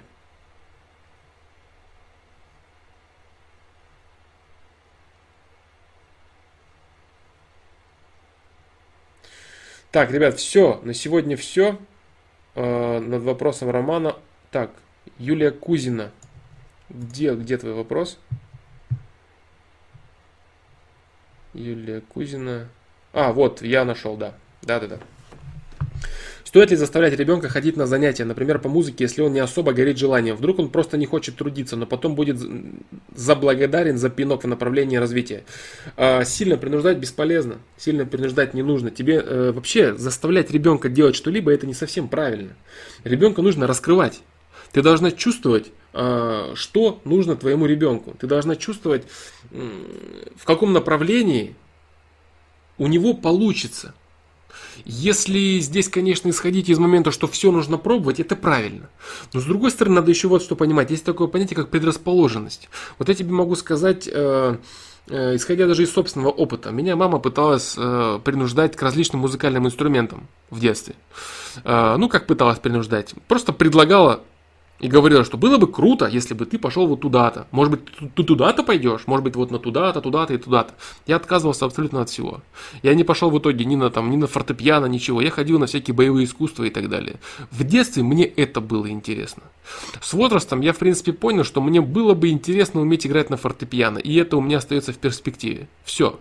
Но в детстве для меня это не было приоритетом. Мне это было не нужно и не интересно. В целом, особенных каких-то талантов именно как музыканта во мне нету. И я чувствовал, что мне нужно другое, мне интересно другое, мне интересно развивать свое какое-то физическое тело и так далее, и так далее. Вот. Дать ребенку возможность попробовать можно, но принуждать его постоянно заниматься, если ему это не интересно, это бесполезно. Например, ты э, отвела ребенка на какую-то секцию э, или на какое-то занятие, например, э, по музыке, вот, он попробовал, позанимался немного, и ему это не интересно. Значит, ему это не нужно. У меня есть очень хороший друг, он э, с детства занимался как раз таки музыкой. Он занимался различными музыкальными инструментами, и ему всегда это было интересно, даже в детстве. Он сидел, копался, копошился, он умеет играть практически на всех инструментах музыкальных. Вот, э, на достаточно хорошем уровне. И, ну, он это использует просто как творчество, просто для себя он это делает. Вот, это очень творческий человек в плане музыки, и он и поет хорошо, и голос у него замечательный. То есть ему это дано. Он это понял, вот он, он это раскрыл. Все. А вот сейчас как раз таки он занимается э, походами в тренажерный зал и так далее. То есть нужно почувствовать, что нужно. Понимаешь, ситуация в чем? Некоторые родители, они пытаются сделать из ребенка то, чего им кажется правильно для него. Это серьезная ошибка, серьезное заблуждение. Задача родителей не сделать что-то там из ребенка, а раскрыть его. Ребенок приходит уже с определенным потенциалом. Он уже личность, он уже человек. И, э, родители должны просто раскрыть все, что есть в нем.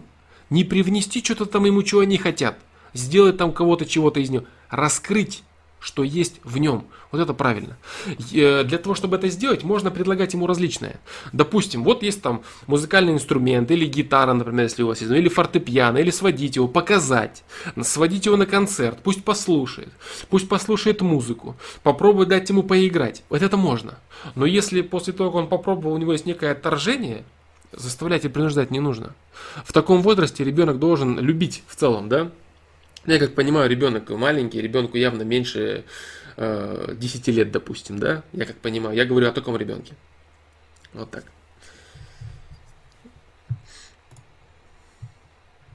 Э, ребенок будет благодарен, если ты дашь ему попробовать то, что... Э, так.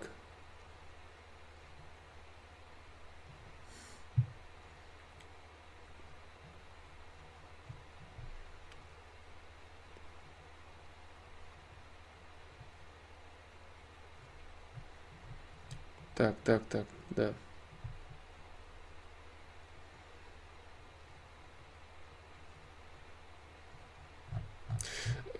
Он не хочет трудиться. Здесь, смотри, я тебе еще раз говорю. Здесь нужно понять, интересно ли действительно это человеку или нет.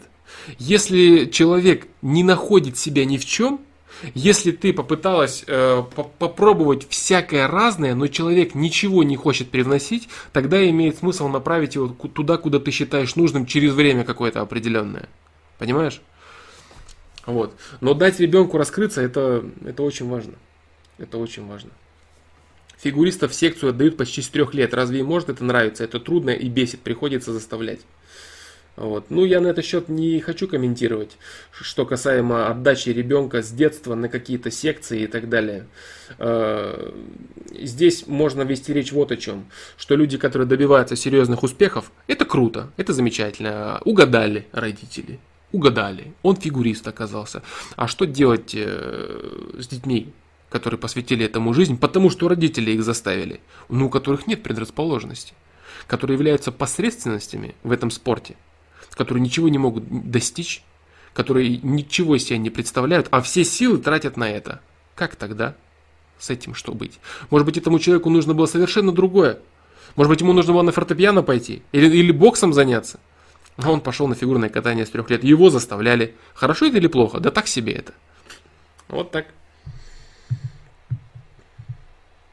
Раскрытие ребенка нужно раскрыть, а не заставить дать ему возможность попробовать. Быть, быть может, он вообще не знает, что такое музыкальный инструмент. Он ни разу не пробовал, а схватится, его потом э, не оторвешь от этого дела. Давай ему пробовать возможность.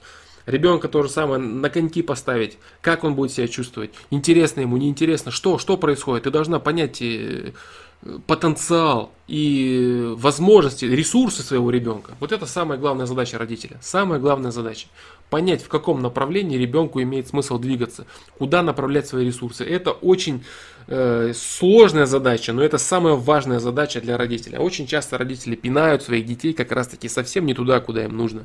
Они вроде достигают каких-то более или менее маломальских результатов, но живут в итоге просто, э, живут по течению. Живут по течению, им ничего не надо, ничего не интересно, они себя не нашли, им на все плевать. Ну, что-то есть, да, ну, хорошо. Вот. А вот эти вот, опять же, редкие, редкие истории успеха, по типу там какой-то человек достиг невообразимых успехов и говорит, вот спасибо родителям, они меня пнули. А какое количество детей скажет не спасибо родителю за то, что он его пнул на это? Какое количество, просто их никто не слышит. Это как про книгу с успехом, где э, один человек сделал вот это и достиг успеха, а сотни людей, которые сделали то же самое, успеха не достигли. То же самое и здесь. Спасибо моим родителям в интервью на первом месте, на пьедестале. Спасибо родителям, они меня пнули. Тысячи людей готовы сказать противоположное. Родители, которые заставили меня заниматься тем, в чем ты достиг успеха, они были неправы. Это было не нужно мне. Это вообще дело не мое. И я очень жалею, что этим занимался. Вот, что готовы сказать люди. Но их ведь никто не слышит, правильно? Слышат только чемпионов. А остальных людей, которые могли стать чемпионами в другом, их никто не слышит. И поэтому вот эти вот э, принятие вот этих вот шаблонов с какими-то заставлениями, еще там с чем-то, это, это очень опасно, может быть. Вот так. Так, ну, в общем-то, все, ребята, да, все. На многие вопросы я не ответил, к сожалению, сегодня, да. Но я думаю, что большинство вопросов, конечно же, были рассмотрены. Так. Да-да-да, дружок, вот ты задавал вопрос, а как, например, если есть ружье и не, не очень большие доходы, убиваешь оленя будет качественное мясо в большом количестве на полгода вперед, которое бы в магазине бы стоило как зарплата? Конечно, если ты это делаешь для пропитания, нет вопросов, еще раз говорю. Для пропитания, пожалуйста, для нужд своей семьи, для развития себя и своей семьи, нет вопросов. Это нормально, да. Так, вот такие дела. Все, ребят. Так что э, еще раз напоминаю про регистрацию. Все, кто хотят э, продолжать писать, высказывать свое мнение, задавать вопросы, конечно, можно будет без регистрации, но э, оставлять комментарии только с регистрацией. Э, еще месяц до э, 3, до 2 марта будет открытый комментарий для всех пользователей. Через месяц э, комментарии будут закрыты и открыты только для авторизированных пользователей. Регистрация очень простая, естественно же, как и все остальное, бесплатная.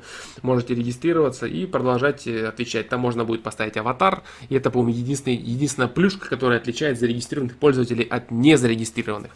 Да, это единственное. Что, потом, возможно, еще появится счетчик комментариев. Вот, за проделанную работу, за создание регистрации, оформление хочу в очередной раз сказать огромное спасибо Сергею Маменко, который этим занимается.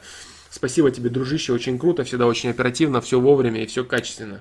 Вот, абсолютно бесплатно человек делает на добровольных началах, помогает проекту. Вот, спасибо ему большое. Вот такие дела. Поэтому всем, ребят, спасибо, что пришли. Да, э, я думаю, что стрим получился интересным. Мне, по крайней мере, понравилось. Я считаю, что большинство ответов будет очень полезными даже для тех, кто не задавал этого вопроса. Вот. Поэтому все очень круто. Все, ребят, всем большое спасибо и до новых встреч.